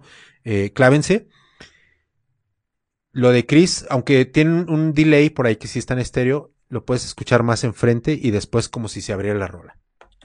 Empiezo a discutir ni un momento.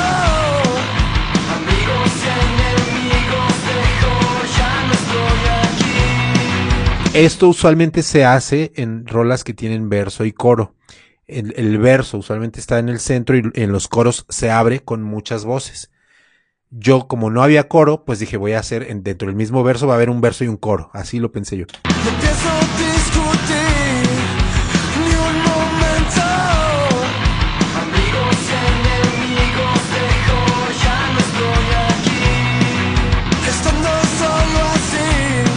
Ok, les voy a poner la rola, toda la rola, sin nada de la mezcla. O sea, como, como como la grabé, digamos, el puro sonido de los micrófonos, para que vean el cambio que pude haber hecho este, con la mezcla.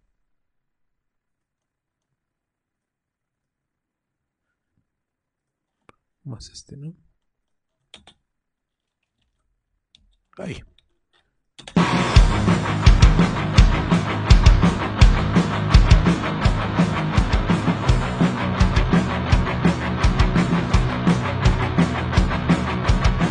Suena medio pinche, ya sé, porque la batería realmente sí le hacía falta mucha chamba. Ahí no se grabó muy bien. Siento que el bajo y las guitarras ya tenían lo que tenían que, que tener, pero la batería realmente no. Miren.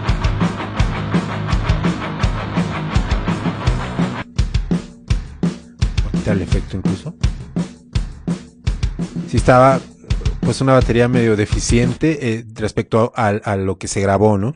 Pero la verdad es que yo en la mezcla sí suelo este, clavarme mucho. A veces tardo muchísimo más mezclando que produciendo.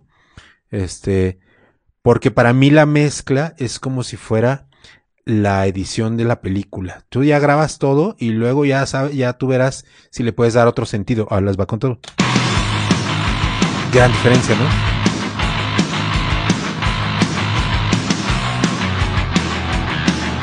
Entonces, bueno, realmente la producción, como ven, es bastante, bastante básica, pero para mí todo el trasfondo que hay, desde, desde la parte personal, eh, la parte emocional, eh, pues son las que te ayudan a tomar esas decisiones, ¿no?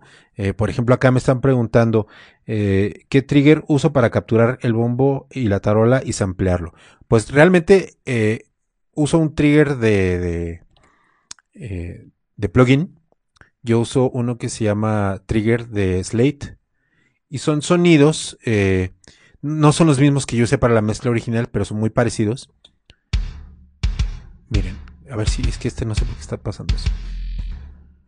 Bueno, voy con la tarola, que es la que se nota más. Aquí lo, eh, aquí lo hice con este. eh, y en la tarola, chequen, hice, sumé dos. La original. Pero ya trae pegada. Y la reemplazada.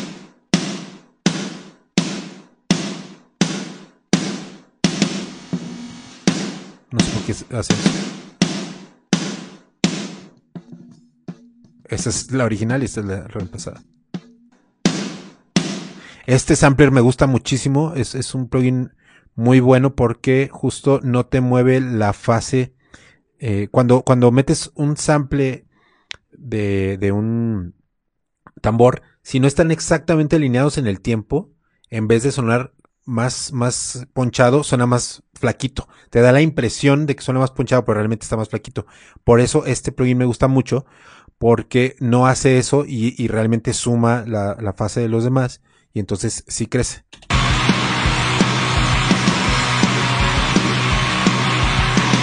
Dice por acá Jorge Blas Aquino, eh, una duda. Entonces tú si metes, si tú metes en efectos en eh, si, si tú metes efectos en producción, ¿cómo hacen para tocarlo en vivo?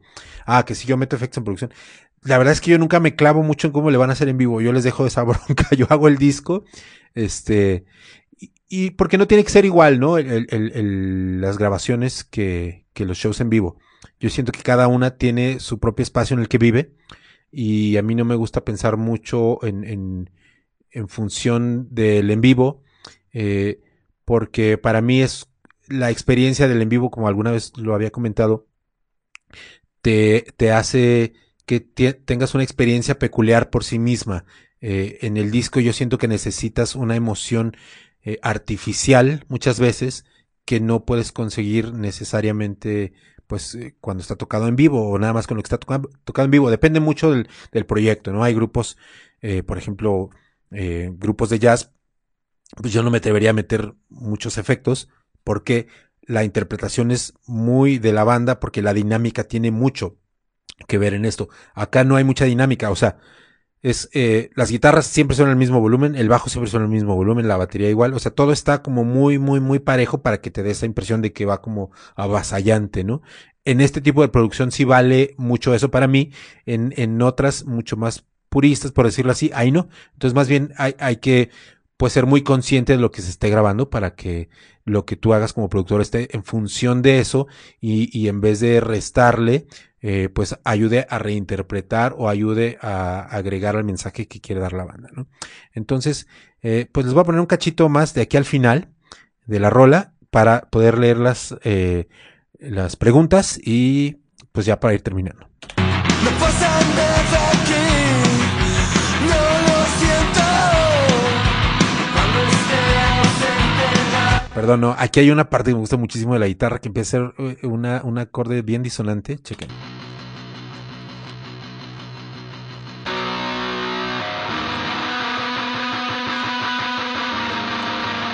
Ese acordecito, cuando lo pones con todo, ag- agrega una disonancia bien sabrosa.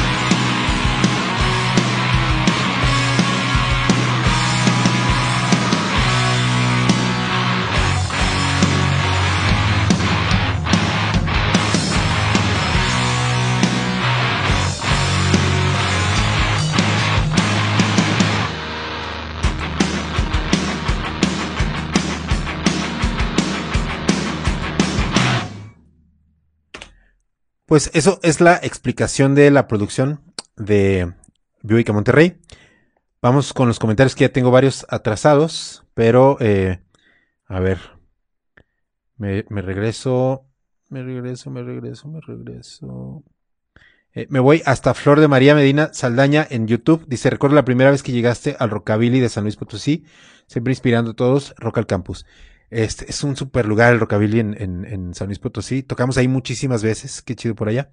Eh, Vid BEP, deberías hacer unas sesiones acústicas tocando tus discos en vivo y rolas de termo, porfa. Este, pues a ver, creo que el año que viene ya, ya se vale para eso. M. Rodríguez, mi M, este, digo, de nuevo saludándote, qué chido que me estás viendo. M, eh, toca en una banda que se llama Los Forevers, tocó en una banda que se llama Rodeo, es un super productor, un super ingeniero y un músico brutal. Dice, yo tampoco le creo mucho a la escena actual del rock en México. Abrazos, mi Roy. Acá andamos esperando que desmenuces Bioica Monterrey, que es un tremendo rolón. Desde que la escuché, me voló el sonido y hasta la fecha me sigue sorprendiendo. Ya quiero escuchar cómo grabaste esas guitarras y esos bajos. Perdón que me fui tan atrás, pero este, bueno, ya lo, ya lo vimos. Muchas gracias, mi M.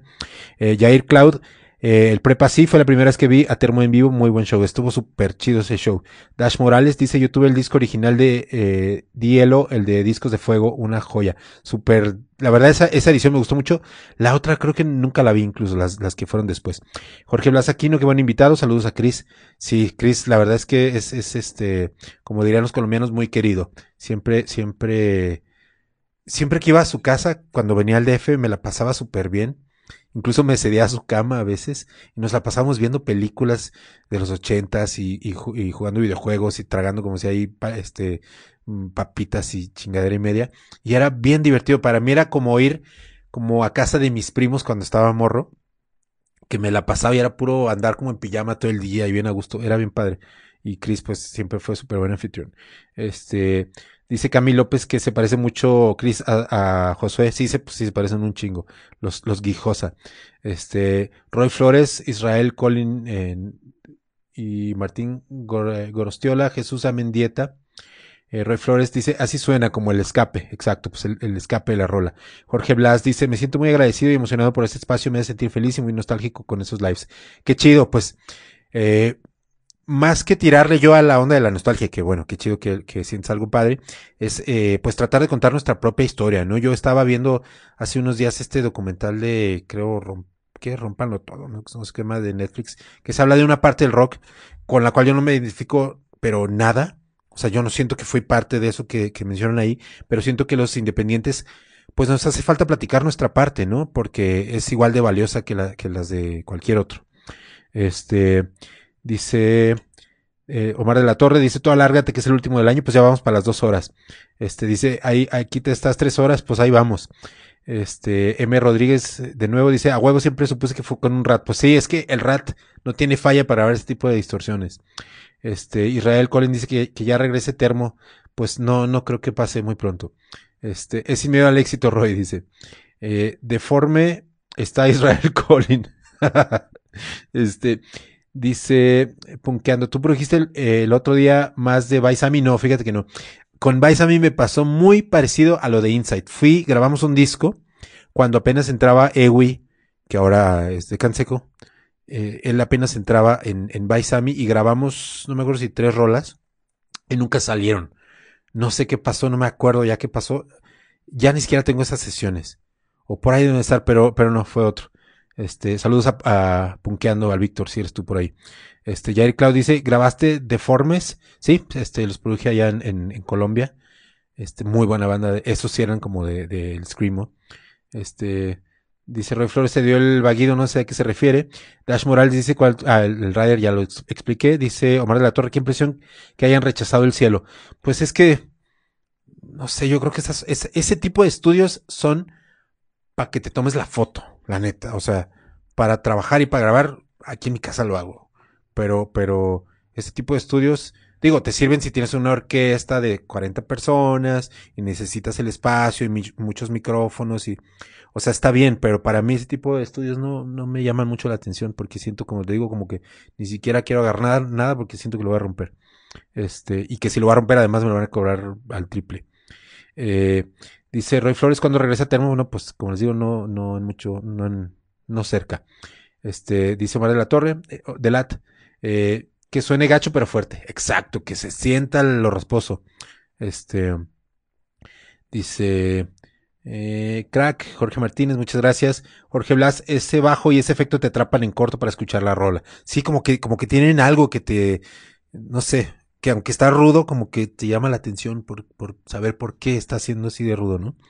Este, Roy Flores, cuando, cuando escuchas una rola no imaginas la complejidad que hay detrás. Pues sí, la verdad es que a veces hay mucho, mucho, mucho tiempo. Sí me ha tocado gente que, oye, pues ¿cuánto duras grabando una rola? Pues dura cinco minutos, dura cinco minutos grabándola, ¿no? Pues no, o sea, hay discos que me he durado un año. Por ejemplo, ese de los Rebel Cats duramos un año grabándolo. Mm, Por, principalmente por las agendas de todos, pero, pero fue un proceso bastante largo, pues. Este, dice Jorge Blas, te lo juro que ese bajo pensaba que era guitarra. Sí, mucha, mucha gente me ha dicho eso. Está tocada a click, el M dice. Eh, sí, sí, la verdad es que he grabado muy poquitas bandas sin metrónomo. El click, así le suelen decir que es eh, un sonido que va sonando tic, tic, tic, tic, cuando, cuando va la rola. Eh, he grabado muy poquitas bandas sin metrónomo, eh, pero de por sí, de, de- de plano porque lo necesitan. Una de ellas fue una que se llama, este, ay, no puedo decir que no me acuerdo. Mm. Antimaster. Es una banda de D-Beat que, que es algo así como el punk, que es tumpa, tumpa, tumpa, tumpa, pero la arrastran tanto que suena como tum, tum, pum, tum, tum, pum, pum, pum. Y eso si se toca con click, nomás no suena. Entonces, ese tipo de bandas no las grabaría con click, pero esto sí fue súper a click, porque además a mí me gusta mucho editar para que las cosas suenen muy a tiempo o lo más que se pueda. Y cuando lo haces con click es mucho más fácil. También se puede que cuando editas con el click, tú le, le des un groove que a lo mejor no había. En este caso sí estaba ya ese groove, no edité mucho la batería. Pero tú a veces te puedes dar ese lujo de que incluso suene medio mal tocado adrede. Que eso yo lo he hecho muchísimo. Este, Dash Morales dice, suena muy cabrón para haber grabado con una M audio y la batería eh, suena justo como si fuera grabado en un big room.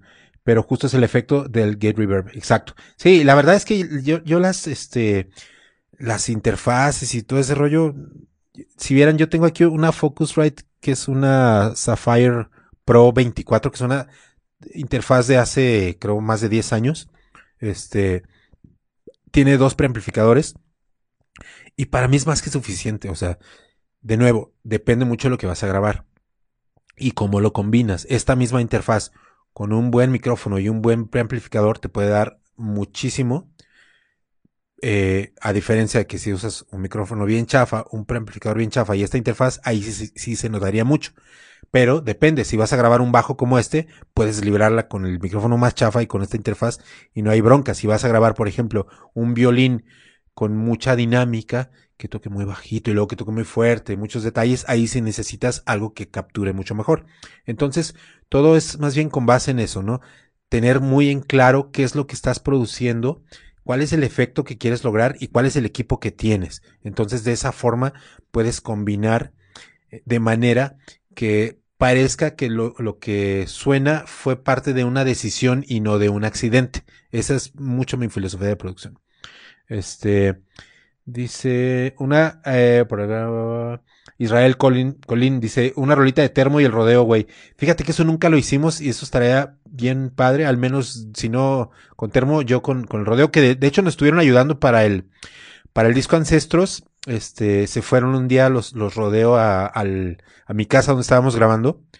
Eh, y nos dieron varias ideas de, de muchas rolas para las voces. Muy bueno los rodeo. Este dice eh, Roy Flores en el multiforo cultural Alicia.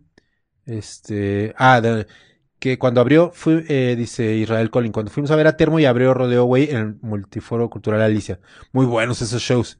Eh, Iván aquí nos dice que suena genial, muchas gracias. Dice Mart Avi, ¿sueles usar filtros para limpiar las pistas?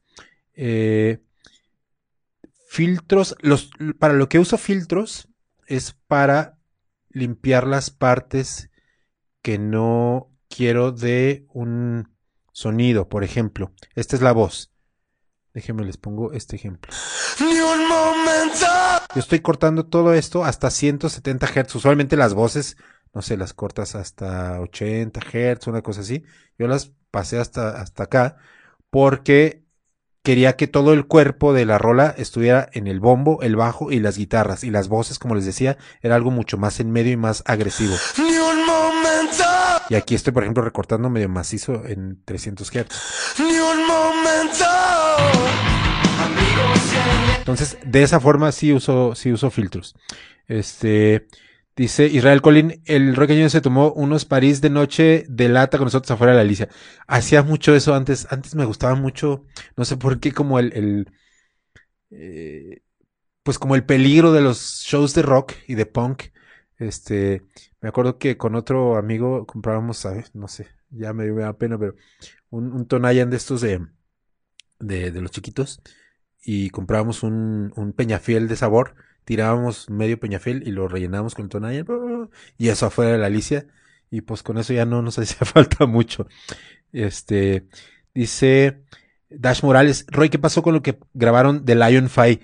Pues lo mismo, lo grabamos y no salió, o no sé si salió una rola o dos, pero no, no, no, no salió lo que grabamos con Lion Fight y había quedado súper bueno. Lion Fight era una banda de Monterrey bien padre, donde este sa- salió eh, eh, Lalo Cardosa, que cómo se puso él, no me acuerdo cómo se puso de solista, pero, pero muy buena banda, y no salió.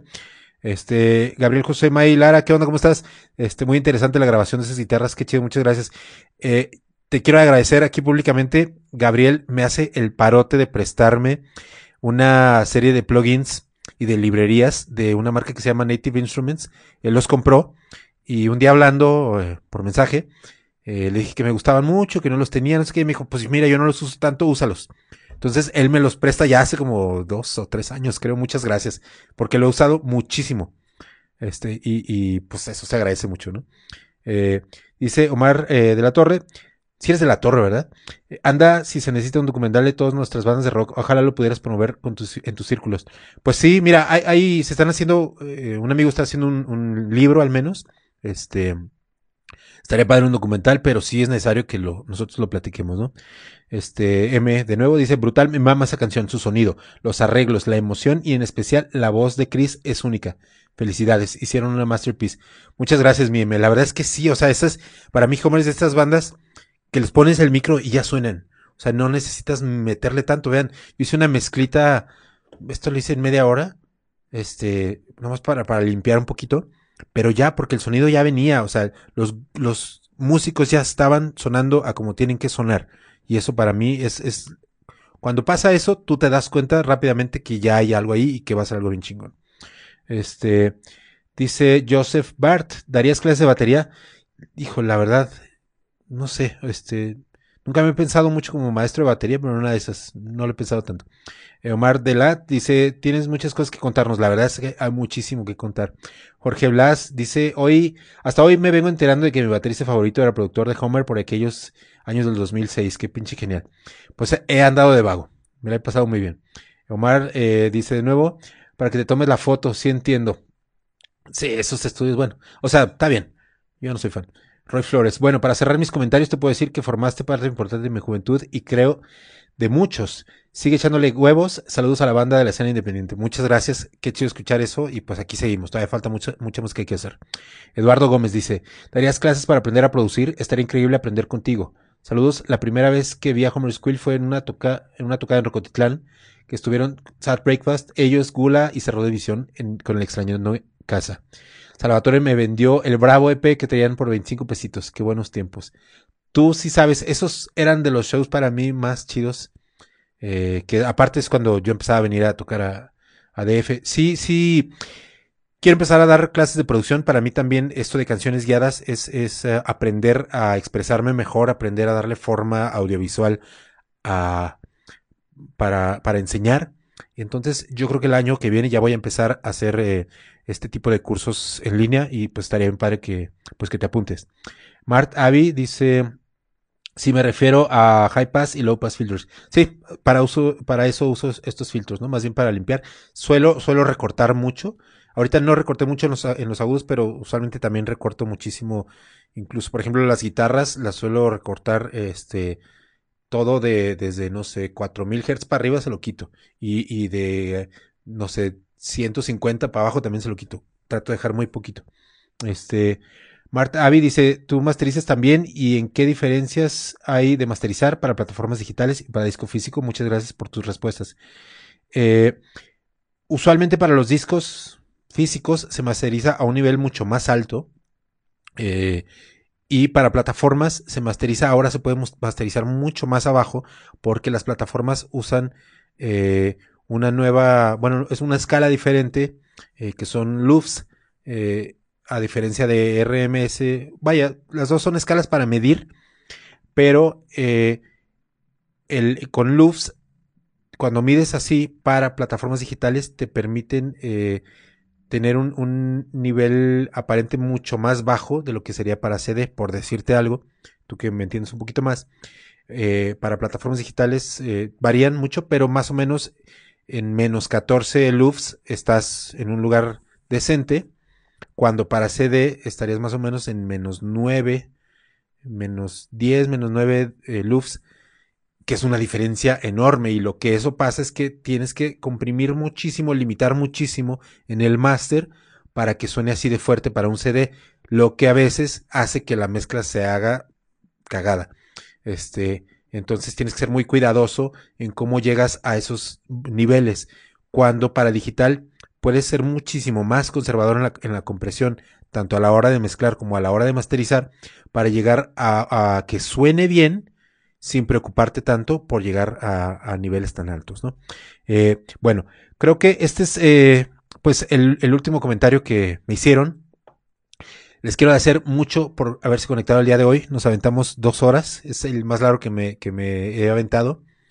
Muchas gracias por estos eh, dos meses de, canciones guiadas. Este es el, último episodio del año. El siguiente voy a comenzar eh, pues probando otras cosas diferentes dentro del mismo formato.